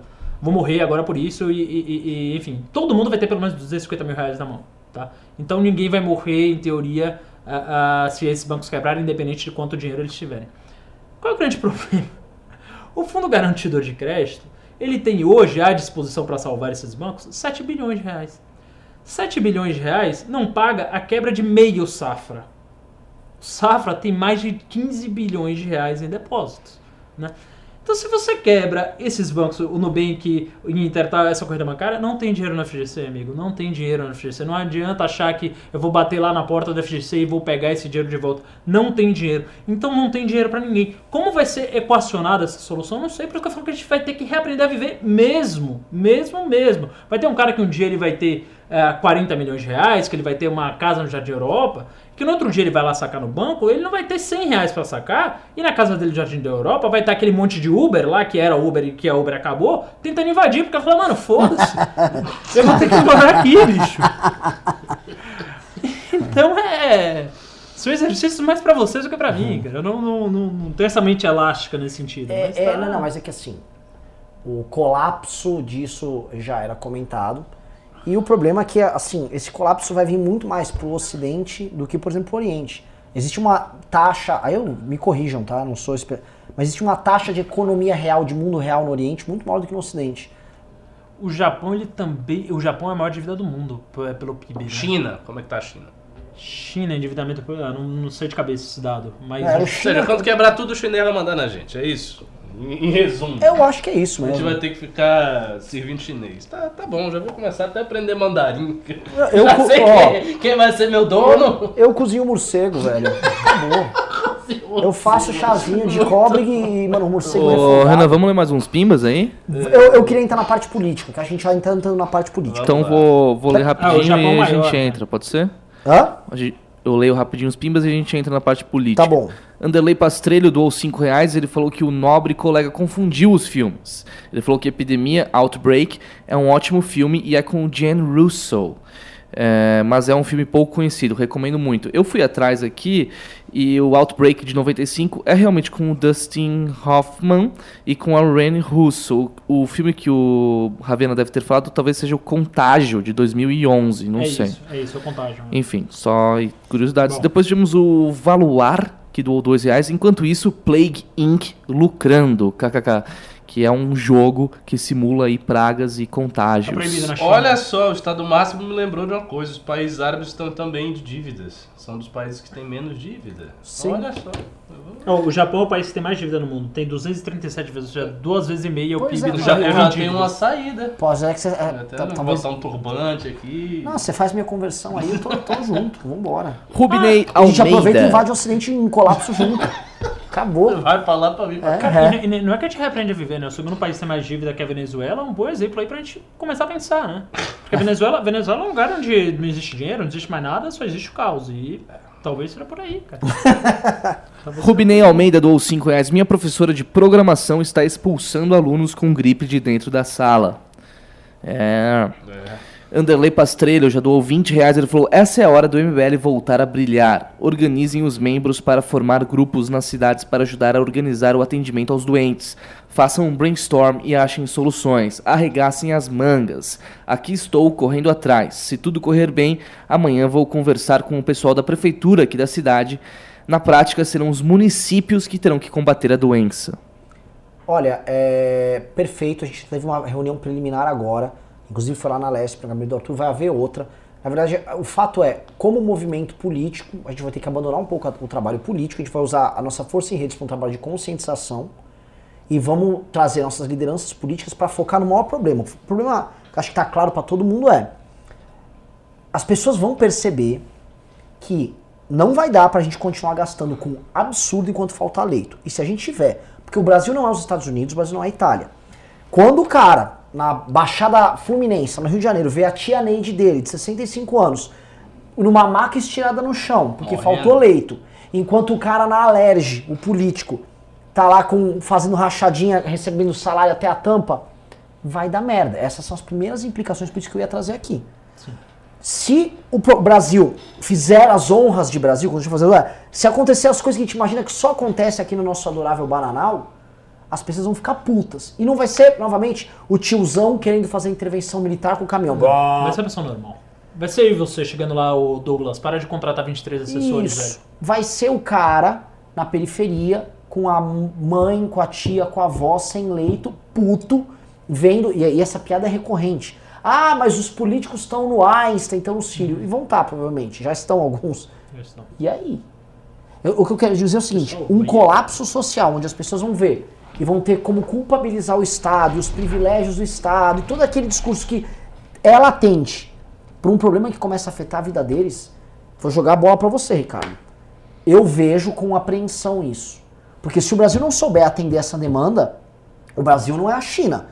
Eu não tô vendo, não vou ver, tô vendo forças nacionais de segurança. Não vou. Volta pro barraco aí! Não vou fazer isso. Ricardo Almeida. Então, eu, eu acho que é, é- é- realmente tem umas implicações políticas curiosas e eu vejo implicações políticas perigosas, inclusive se o Bolsonaro quiser utilizar isso aí de forma oportunista.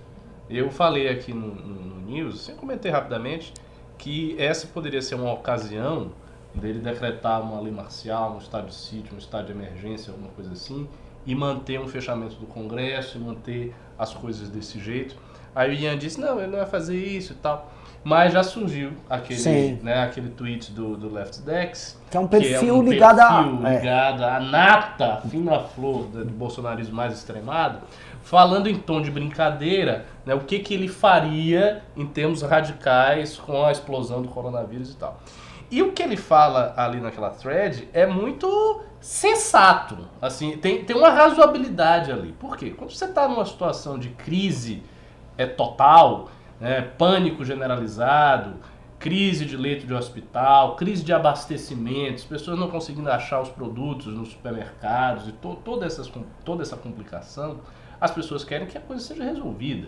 Então, se o Estado vem forte, impõe uma lei, não, todo mundo vai ficar em casa, todo mundo vai fazer isso, as pessoas vão fazer assim, eu vou organizar desse jeito. E se isso surte algum efeito?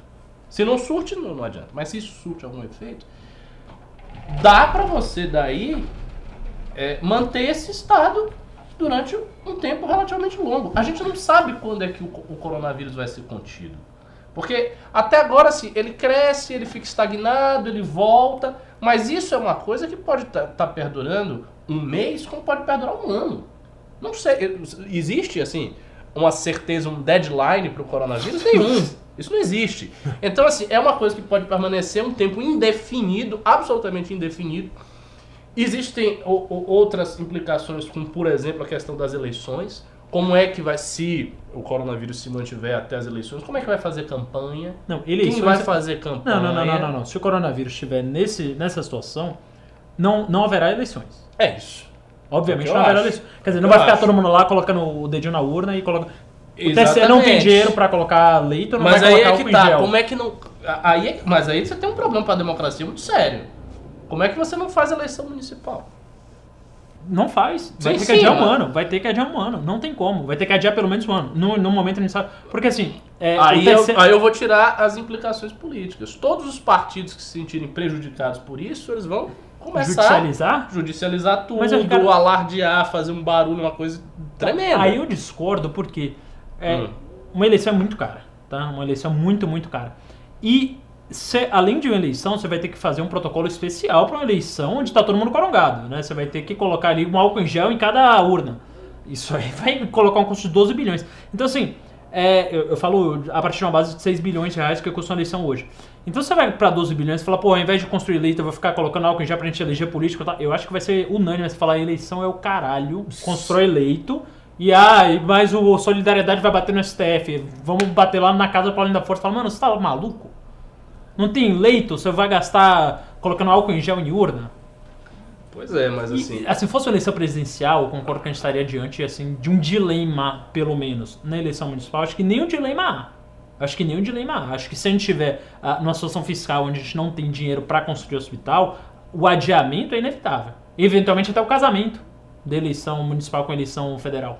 Não é hipótese esdrúxula. Mas É, você não. acha, por assim, as previsões aqui, vocês estavam comentando que as previsões eram de quatro meses pra gente normalizar a situação. Não, a gente falou, é- é- o Mandetta falou, a gente vai ter pelo menos 20 semanas duras. 20 semanas duras são 5 meses. Cinco né? meses. 4 meses e meio, 5 meses.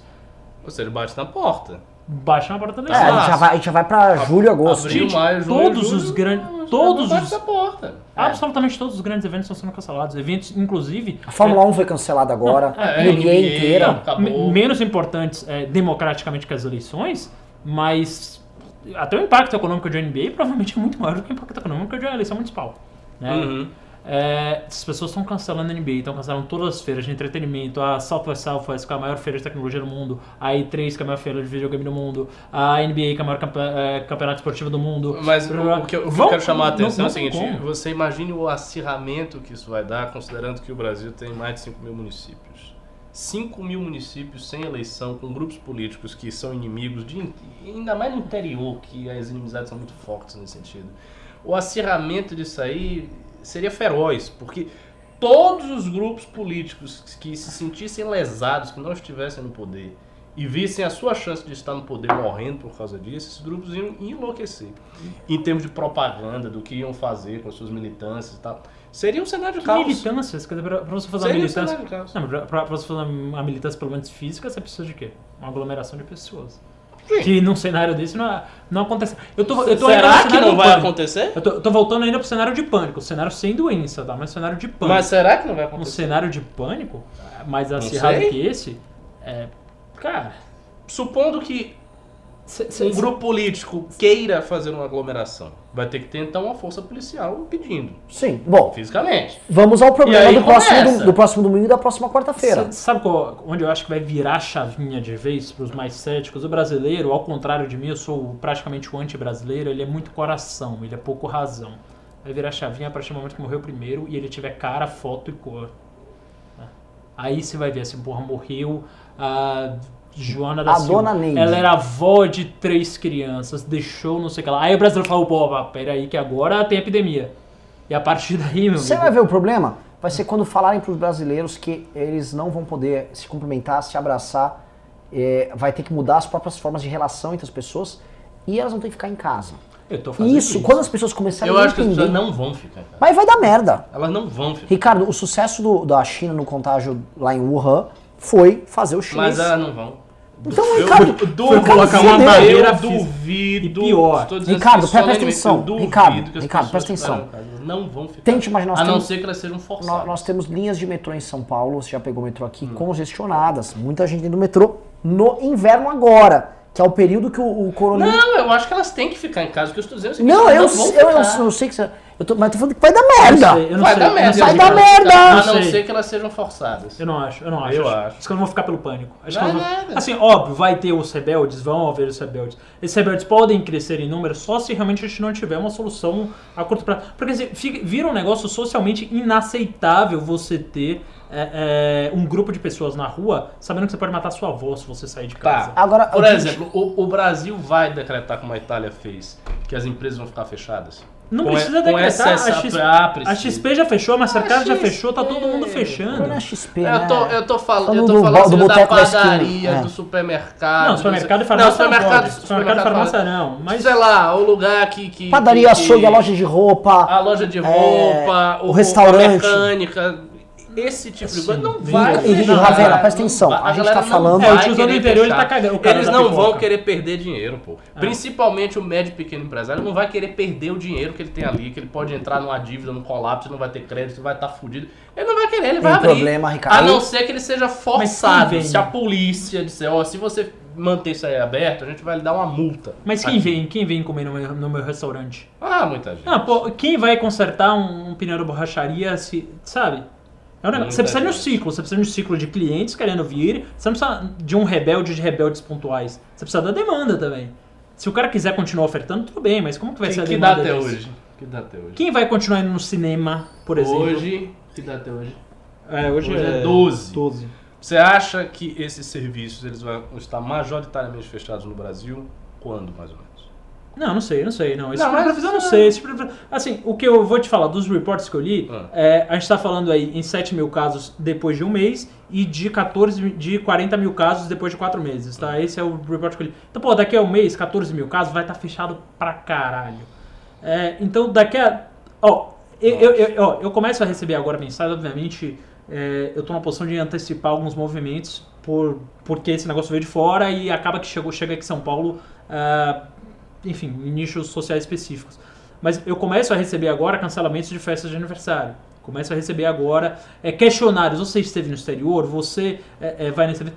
É nicho do nicho do nicho do nicho. Quanto te... Claro. Mas você começa a ter uma espécie de quarentena já branda. Você começa a ter duas empresas grandes fechando seus escritórios aqui, né? Você começa a ter casas legislativas provavelmente vão fechar, é, em especial de Brasília, porque pega avião o tempo, o tempo inteiro, né?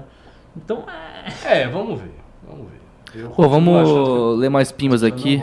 Mas pera, vamos. vamos ah, hoje é um programa pra gente especular. Então, eu acho que as pessoas não vão fazer. E E acho que elas vão ser forçadas. E acho que o governo vai forçar. E isso vai gerar uma crise séria de imagem do Estado. Porque as pessoas vão se sentir lesadas que elas estão sendo Eu não acho, acho que as pessoas estão do lado da. da eu não da sei, vozinha velha. Isso é quem, quem gosta desse cara com a metranca é a tia que acha bonito bater palma pra polícia na Mas manifestação. o cara da esquerda ele tem um Esquece não é o esquerda. cara da eu tô esquerda, falando é- com o é o cara povo. pobre que vai estar duro, que Não quer vai- ganhar o vai tá duro, não dele, vai poder pegar o sair, metrô pra ir trabalhar. fazer as coisas, exatamente. Vai começar a faltar comida em casa e a tia dele eventualmente estará sem leito na UPA. E esse cara o que vai fazer? Sabe, Ele vai ver um cara de metranca lá e vai. E aí a galera tá dizendo, Ouviram "Você do não pode Ipiranga? sair e tal. Cê- É, cê- sa- sabe o negócio mais bizarro que vai acontecer? Isso vai acontecer nos próximos dias. É, Ah, aqui ó, acabei de receber um reporte de cinema. Distribuidoras já decretaram que não vão lançar nenhum novo filme no Brasil até julho. Aí, Os funcionários da distribuidora já estão em casa. Pré-estreias dessa semana todas adiadas sem data definida. Setores inteiros estão começando a pum, pum. Você sabe um, um dilema ético e filosófico aí, vocês que gostam mais dessa parte muito grande que a gente vai enfrentar agora? Os motoristas de Uber mais dispostos a morrer vão ser os que vão ganhar mais dinheiro. Tá, Lógico. Você vai ter ali uma tarifa dinâmica na lua, porque Uber é uma profissão de risco pra caralho, você vai receber Evidentemente. 50 negros todo dia no Uber. É. E aí, mano, ou o cara que é mais necessitado, o cara fala, caralho, precisa colocar Meu comida em primo é. Uber em Salvador. Eu o conheço. Ele não vai sair de casa. Ou, ou melhor, ele não vai ficar em casa jamais. Então, Pode só- estar morrendo aqui do lado dele. Então, e aí? Porque ele não vai. E aí? Eu, eu sei, mas Então, então, mas aí você vai ter o dilema do Uber vezes três, né? Porque, ah, precarização do trabalho. Agora vai ser precarização do trabalho. Agora vai ser o caso porra, eu só vou sair de casa se eu realmente precisar dar o leite pro meu filho. E aí eu vou sair de casa com risco altíssimo de ser infectado por corona e levar esse corona pro meu filho. Outra coisa, É um negócio maluco. pense, as implicações. A- Pense que uma metalúrgica de 50 funcionários teve que fechar a operação por dois meses. Ela quebra. Não é a Boeing, mas é um é fenômeno similar. Ela Claro, quebrou. claro, claro. O que, que aqueles caras vão fazer? E esses funcionários? Eles vão entrar na justiça trabalhista pra exigir? Eles vão? Eles vão pedir o seguro-desemprego? Olha aqui, estão falando de Covid ou, ou da era de Walking Dead? Não sou gato, mas você, não sou gado, mas vocês estão exagerando demais. É, meu Deus, que situação, não sei o que. Veja, eu não tô, eu não tô sentindo as pessoas predispostas a, a ter esse cuidado todo assim, não, viu? Não precisa. é, é, o que a gente faz aqui. Realmente tem- não estou. Não, eu, a gente acho faz aqui as pessoas- eu, eu acho mesmo que as pessoas vão estar saindo mesmo, vão querer sair. Assim, essas grandes empresas, tal, grandes redes, essas têm mais responsabilidade, eu acho que elas vão fechar. Mas é de médio porte para baixo. Itália, Ravena, como é que tá os, os das grandes empresas pequenas? Fred, eu vou mandar pra você fotos da Itália. A Itália tá Vamos- morta. Vamos, vamos Tá, colocar tipo, fotos da nada. Itália na tela. Não tem nada. Deixa eu, deixa eu te mandar aqui uma série de fotos pra você colocar na tela. Mas é a mentalidade é Manda no diferente. Telegram, velho. Hã? Manda no Telegram. Puta merda. Deixa eu ver como que eu mando isso aqui pro Telegram. É... Mano, só dá forward. O Paulo Gay, ele falou que o Irã liberou 60 mil presos uns dias atrás. Eu não acho que... Não, isso aí eu acho, acho difícil. Mais fácil eles É, vamos ler uns pimas, vai, aqui. Mandei É, no Telegram fotos da Itália. Rubinei Almeida ci- Não, isso já foi. André Lemes doou 5 reais. Caso o governo decrete casos de calamidade pública de saúde, não encontraria um, um espaço fiscal? Como é que é? Não entendi, desculpa. Se decretar um caso de calamidade pública, de saúde, não encontraria um espaço fiscal. Você começa a É, ver política, tem né? que se cogitar essa questão do Congresso, né? A Simone Tebet falou lá no Twitter que ela achava assim, errado que o Congresso estivesse perdendo qualquer fatia do orçamento, questão do BPC e tal, nesse, neste cenário que nós estamos. É que é tão fácil pro Então- Congresso. O que o Congresso faz de imediato pra melhorar a imagem do Congresso e do Supremo e de todo mundo? Faz, ó, todo mundo que ganhar mais de 10 mil reais por mês, esse vai ser o teto, o resto todo vai ser destinado pro Corona até é, é, a crise passar. Ah, ele não vai fazer. É uma medida muito fácil de fazer. Mas não vai fazer. Ah, Ele vai cortar todo. cara, Vai olha o ganho de imagem. Não, olha não, o ganho não, de vai, imagem os caras ganham. pra perder esse 30 dinheiro. mil reais. Os caras não vão Isso. fazer isso. O Brasil pode estar morrendo, os caras podem estar morrendo assim na Último- porta deles eles não fazem isso. Do, eu, do, o, o, o Congresso Nacional Brasileiro, do jeito que é, vai chegar e vai dizer: olha, até 10 mil você ganha, 10 mil pra cima vai destinar Vai, vai pro Corona. Nem a pau que eu vou Então, fazer. então vai tirar De da jeito onde? nenhum. Vai tirar da onde o dinheiro do Corona? Vai deixar morrer? E os caras lá ganhando vão 40? tirar. Os caras ganhando, os caras ganhando mas 40 aí- aí- e o povo aí- morrendo na rua? Exatamente. Aí é função social. Aí, aí vai ter Mas. Convulsão é, mas social. vai ser isso que você vai ver. Aí nós vamos ter 2013. E aí as pessoas... Não, não vão vai, porque não tem aglomeração.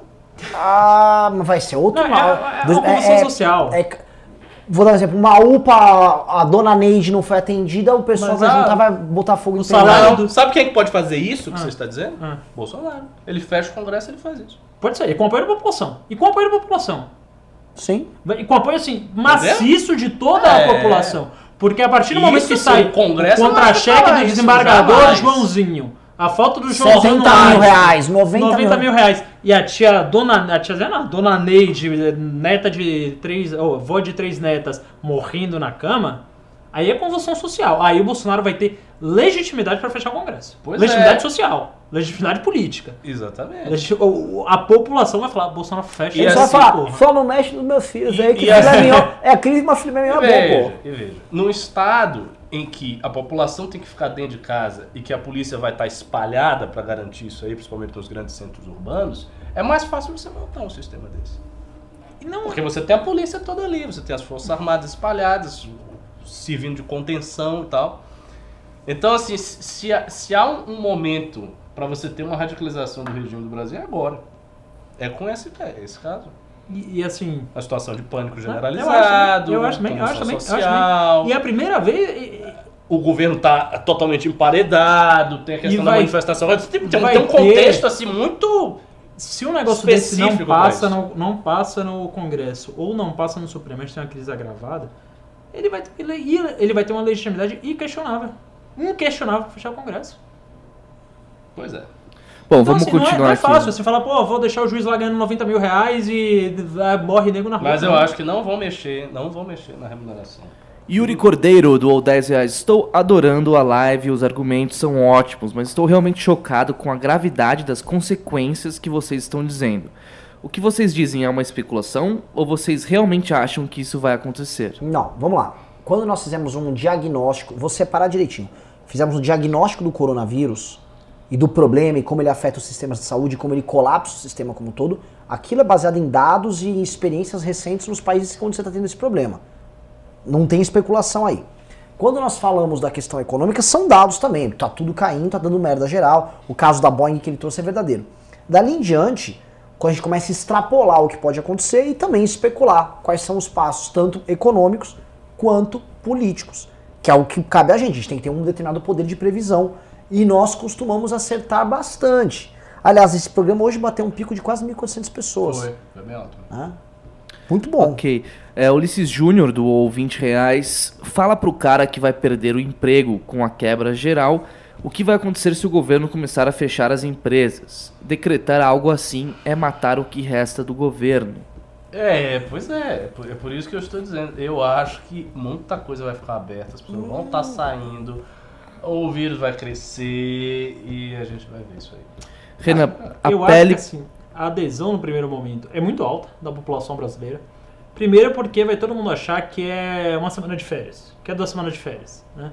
Então o cara, a primeira coisa que o cara vai fazer é abraçar. Primeira coisa que o cara fala é isso aí, vamos pra rua, tal, não sei o quê. Segundo, uma coisa que eu tô, um movimento que eu tô vendo crescente agora no Twitter.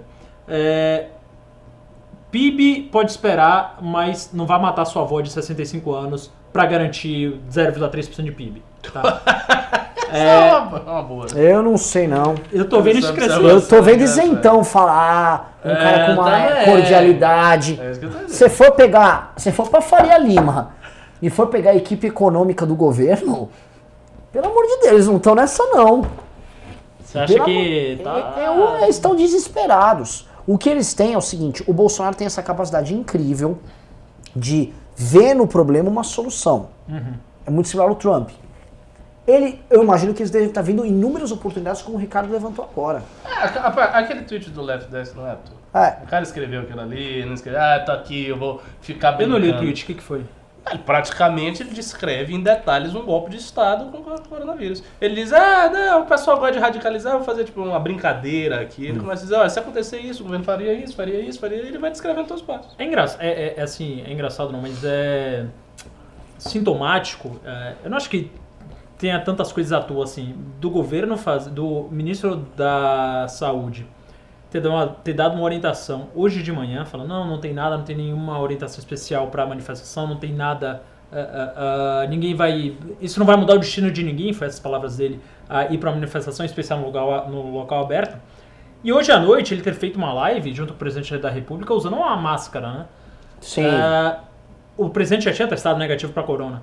Eu acho que faz parte também da estratégia do governo e se fizer é inteligente o governo para isso, porque eu acho que é uma brecha grande para ele fazer a escalada autoritária que ele tanto sonhou esse coronavírus, espalhar o pânico.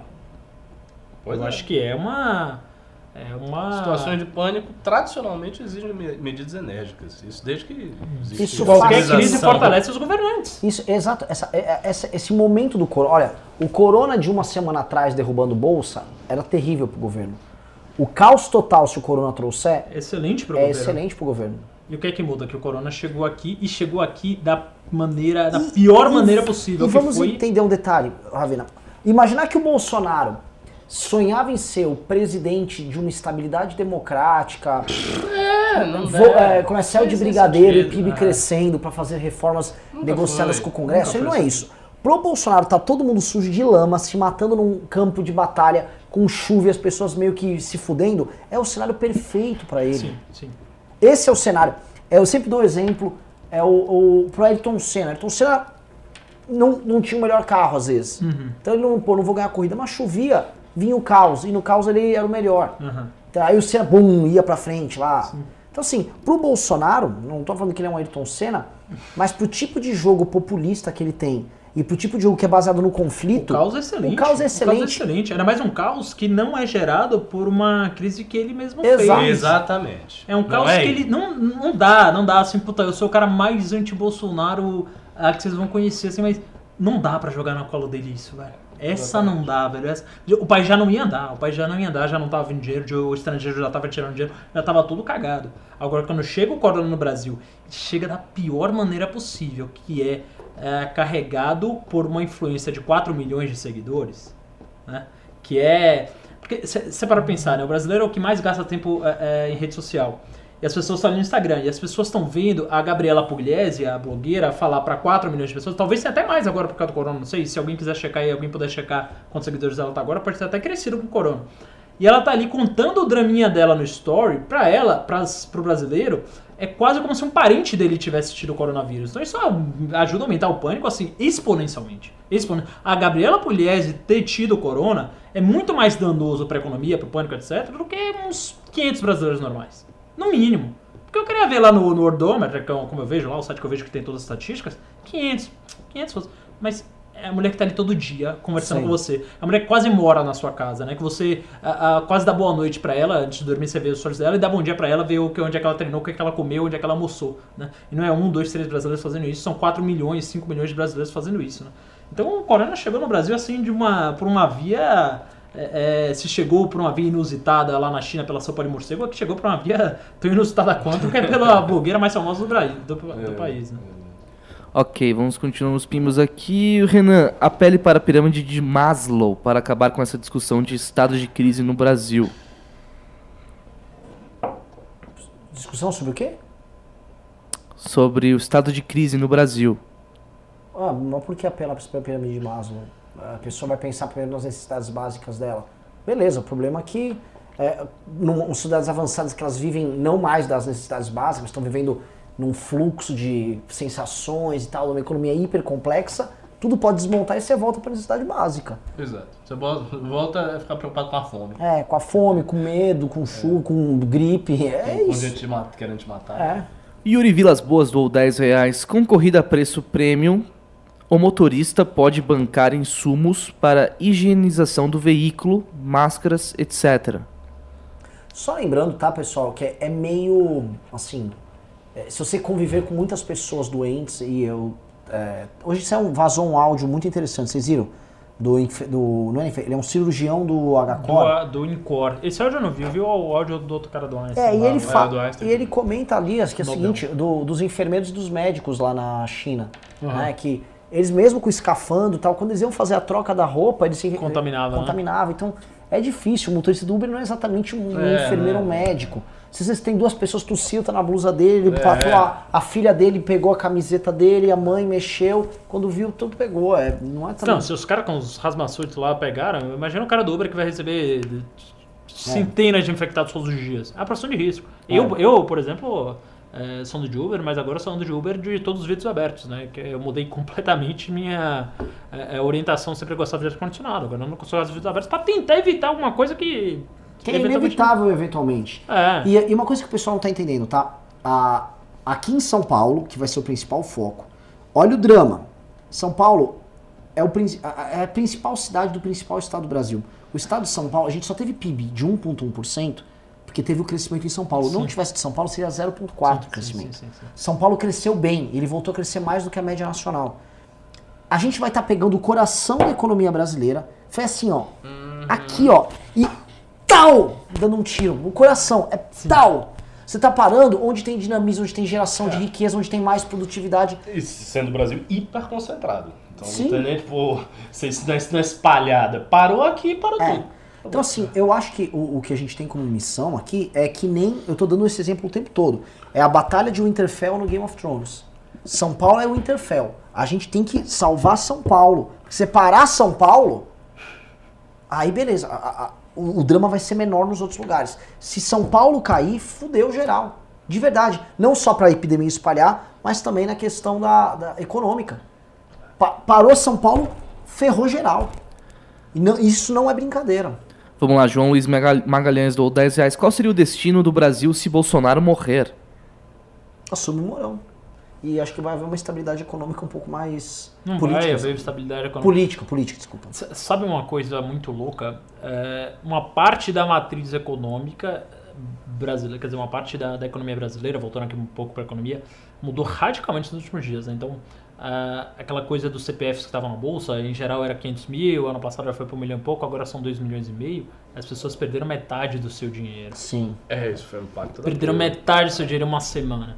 Então, assim, alguma coisa de mudança social a gente já vai começar a É experimentar. 1% da A população. Faria Lima tá de luto. Tá assim, é dizimada, tá assim, de. Não existe mais. Já tem vários fundos fechando, é, quebrando, né? Tem vários fundos é, quebrando, inclusive do BTG Pactual. É, assim, o setor financeiro, ele independe um pouco da mortalidade da doença. Ele depende mais do pânico, né? É, então, assim, a Faria Lima ela vai quebrar antes da vozinha morrer. E já Uhum. tá assim. Putz. É, é- é- é um negócio que não tem volta, não, não existe você acordar amanhã e falar É assim, puta, possível você- foi um pesadelo, era só uma gripe. Não, não, não É possível você pegar a foto daquela revista Veja dos Faria Limers e postar no, no Twitter falando esta capa não envelheceu bem? Não, não envelheceu bem. Colocar uma mascarinha, uma máscara em cada um ali da capa, porque olha. Eduardo máscara, Gabina. Eduardo Caralho, Fred, só quer Gabina. acabar o programa, velho. O melhor programa Cara, já, já tem News. duas horas de programa quase. É, Fred, assim. Mas tá com 1.300 e piba na lua. É, é, é, tá alto. É, eu tô com fome. Eduardo Gabina doou 5 reais. Os cariocas já convivem há tempos com a perda de entes queridos pela falta de leitos nos hospitais. Infelizmente, isso não será uma novidade no Rio de Janeiro. É, O problema é que isso só agrava o que a gente está falando. Porque, novamente, como o coronavírus é um, ele é um, ele ocupa leito, ele é um, ocupa, ele é um ocupador de leito, O que ele tá dizendo é que a, a consequência da revolta não vai ser tão grande, porque isso não é uma coisa incomum. E de fato tem esse aspecto. Realmente, a população pobre do Brasil sofre muito e muita coisa, e, e você não tem um, um cenário de revolta social. Então talvez não gere uma revolta tão grande quanto a gente Mas é que isso justamente acumula, né, disso. Ricardo? Isso vai ser em cima do que já tem. É. É. E. e, por exemplo, um estado como o Rio de Janeiro sem capacidade alguma de investimento. E o Rio de Janeiro. assim, necessitando, assim, São Paulo, eu chamo a batalha de Winterfell, a gente tem que segurar a onda aqui. O Rio de Janeiro, Foi pro Rio, fodeu, né? a Baixada Fluminense é concentrada, acumulada de pessoas, pobre, estado sem capacidade alguma de investimento. O Rio de Janeiro vai virar pro governo federal e falar, manda grana. E o governo federal sem grana pra ajudar. Como que carioca se cumprimenta? É, é dois beijos, né? Sei lá, dois, três beijos, pega, abraça, É. beija e vem e tal, tal. Aqui a gente ainda tá controlando aqui no aperto de mão formal e frio com as pessoas que a gente conhece. Lá no Rio de Janeiro, pá, meu amigo, um ai, beijo, pá. cara. Thelma ML doou 5 dólares. Alguém está em pânico aí sobre o Covid? Aqui já estamos em quarentena. A melhor tática é fechar tudo. É americano, aparentemente, né? É, acho que ela está nos Estados Unidos. É, não existem mais nicks, dou 10 reais. Sou médico da atenção básica. Teve um chamado emergencial do Mais Médicos para manejo Sim, sim, da crise essa semana. Na unidade, nós não temos EPI. Quando os médicos faltarem ao trabalho por doença ou por medo, e aí? Pois é, pois é. Eu vi, eu vi esse chamado. Foi 5.800, uma coisa assim. Ah, É, pois é, quando faltar, faltar, faltou. André Musel doou 5 reais. Feliz em assistir um news tão bom, mesmo sem Renato Batista. Bahia registra 216 casos suspeitos de coronavírus, está dizendo o CESAB. 147 deles foram descartados. Você sabe Secretaria de Saúde da Bahia, tá? Pra quem está perdido nas siglas. É, qual a população urbana do Brasil? Uns 70% também? Não, não sei se é isso tudo, não. 70%, será? Como é que é? População urbana do Brasil. População urbana. 70% talvez? Ela, ela é maior, ela é bem maior que a rural. Ser pelo menos Você assim. pode pensar em Deixa eu 70%? dar um Google aqui. 140 milhões de pessoas infectadas, com 6% de mortalidade, porque a gente é uma população um pouco mais jovem. Por exemplo, do estado de São Paulo é 12 milhões. População urbana É. no Brasil. Se a gente for fa- fazer o cálculo da América, a gente pode estar falando em 10 milhões, cara. O André Musel deu mais 5 reais. Fico feliz com a volta do Ravena. Ele fez uma ótima análise. E para não perder o hábito, o Ravena é o pior analista do MBL e ele sabe que é brincadeira. Obrigado, André. Obrigado aí entre elogios e críticas jocosas. WS doou 7,90. Um, acho que é uma pergunta aí pro Ravena. Deixar dinheiro no banco privado é arriscado? Só comentando, 85% da população 85% urbana. da população urbana. É, então a gente vai pra 15 milhões daquela contra a América. Se deixar dinheiro em banco privado é arriscado, cara. É, Deixar eu- dinheiro eu não banco é sei. arriscado, Eu não é sei, arriscado. eu não sei o que é arriscado. Você vai deixar dinheiro no título, em título de governo, quer dizer, no banco público? O que é que o governo vai fazer com o seu dinheiro num momento de. Não sei, ninguém sabe. É cara, ninguém arriscado, sabe. rapaz, você ter o, o Assim, seu, o seu dinheiro debaixo do colchão, uma bela de uma espingarda.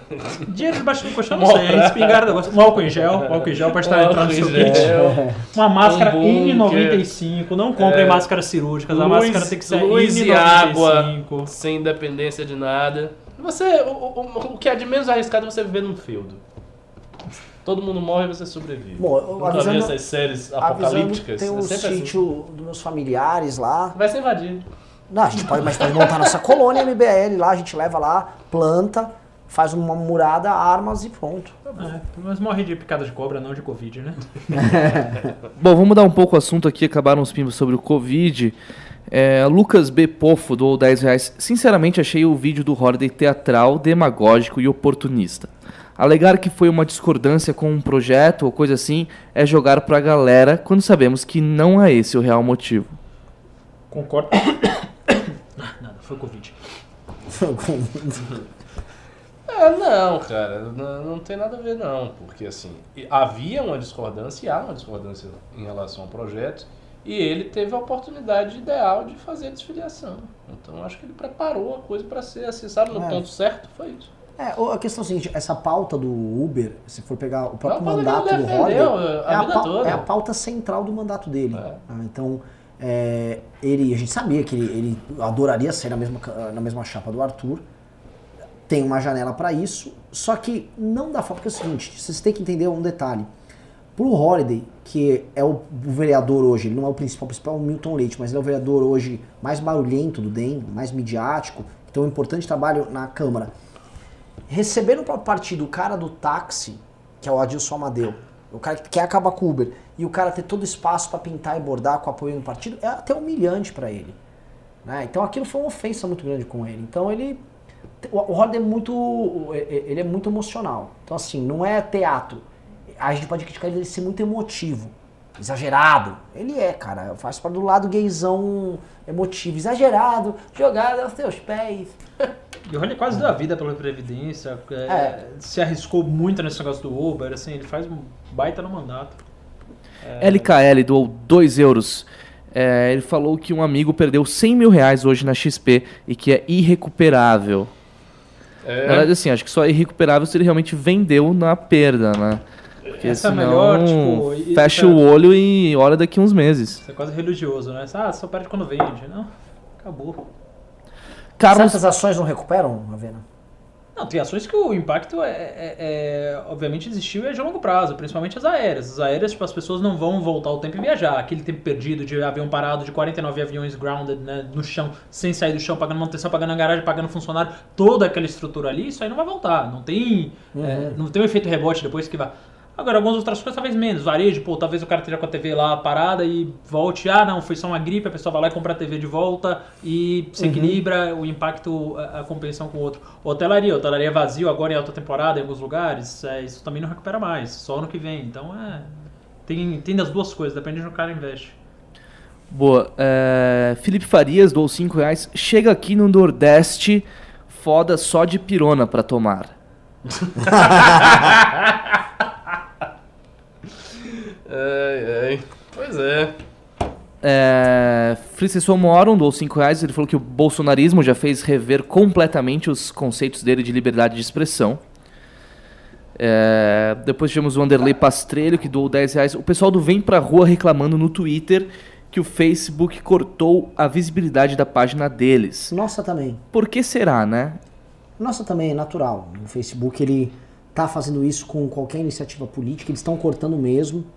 E, enfim, o importante é não depender só do Facebook. Tem uma rede bem diversificada. Isso vem pra rua tem, o MBL tem, o bolsonarismo tem. Otaku da Bad doou 2 reais. Ele mandou um Hey You. Hey you. Hey You. Ahn, continuando aqui, tivemos o Amir Faria, que doou 2 reais. Renan, diz aí. Ashhadu Anle. É o início da charada.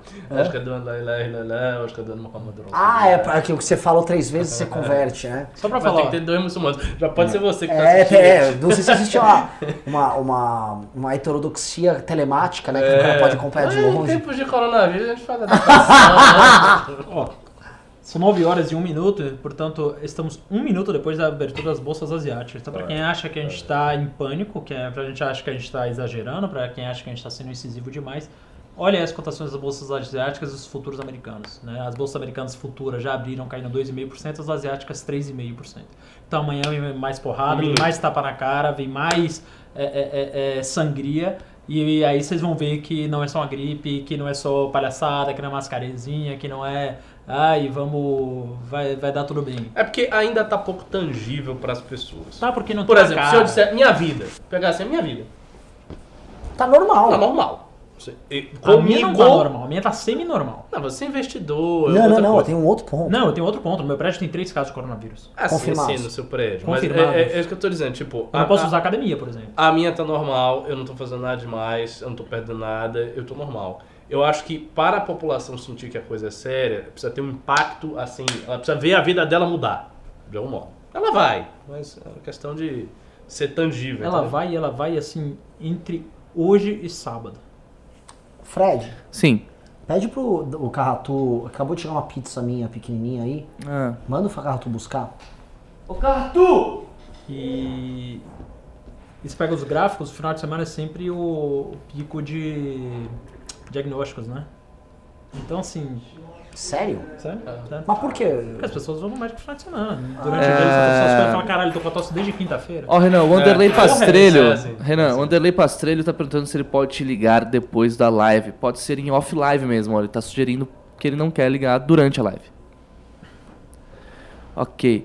Ahn, depois tivemos. Ah, Bitcoin caindo 40%, tá? Quem gosta dessas coisas. Ô, Xande. Caiu o Bitcoin também? 40%. Pô, Tipo assim, quando eu me diz que o, fudi.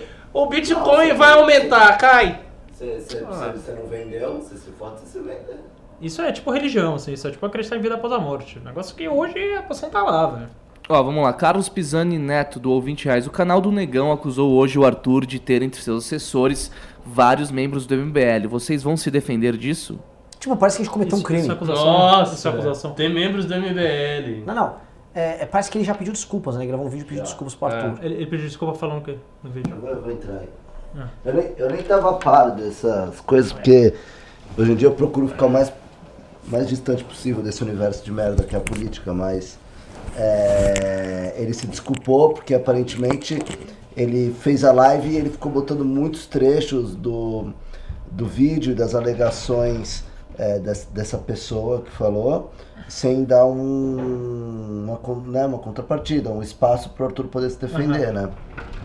E aí o Arthur mandou um áudio pra ele, ele passou o áudio que o Arthur botou, que o Arthur falou ridículo, né? Porque o cara é um assessor do, do, do, Douglas Gracinha. do Douglas Gracinha, é, e ele tem 22 assessores, e eu não critico o fato dele ser do Direito de São Paulo, de todos os 22 assessores serem do Direito de São Paulo. Minha crítica é em ele ter 22 assessores, ele falou. E eu tenho, e eu falei na live que eu tinha X assessores, que é muito menos, 5 a 6. Certo. Enfim, o, o Arthur falou que ele, fal- ele na live que ele fez com o Negão lá, ele já havia mencionado tudo isso, dado nome aos bois, Uhum. então que o cara tava falando merda. Não, o cara, ele foi falar que o... o- Enfim, o negócio tava bem sem graça na- nessa, Fica nessa desculpa. assim, e um monte de gente nos comentários tava falando, é, você fez mancada mesmo, você fez merda. Mas, etc. mas porque é, é aquela coisa assim, o cara, eu vi a live do Arthur com ele, o cara tá com a intenção de querer ser cuzão. O legal? É. É óbvio. É o Arthur assim, não devia ter ido o, naquilo. é, o Arthur, assim, o Arthur é um cara que vai concorrer a prefeito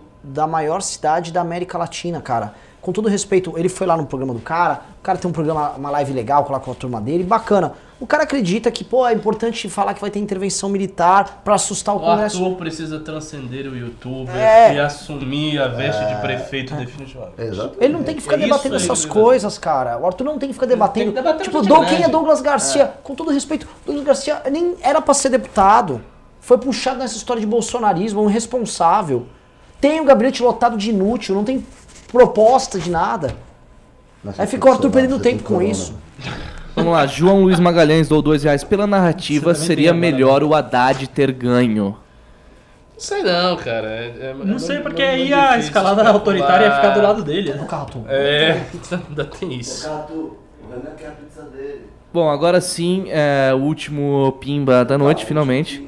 Fábio Neto doou 5 reais. Ele falou: Acabo de ver no Twitter que um hospital de São Paulo acaba de confirmar 60 novos casos do Covid-19. Um abraço. Calma, calma, calma, calma. Vamos, vamos, vamos, vamos Um abraço, Fábio. É, é. Vamos verificar. É isso E aí. até amanhã. Um hospital, 60? Pessoal, despeçam aí do público. Calma, velho, eu não quero sair dessa live, eu amo essa live, velho. Bom, então. Bom, é o seguinte, vai ter Twitch agora. vai ter Logo mesmo, mais, eu vou jogar um jogo medieval, não é um jogo de epidemia, não é Resident O Evil. Chivalry, Ô, Peste. Negra. É, ma- é, mas a peste negra não tá lá no jogo, não, graças a Deus. Mas é isso aí, me Qual, no Play acompanhe. Link ou no... É. Tá no antagonista.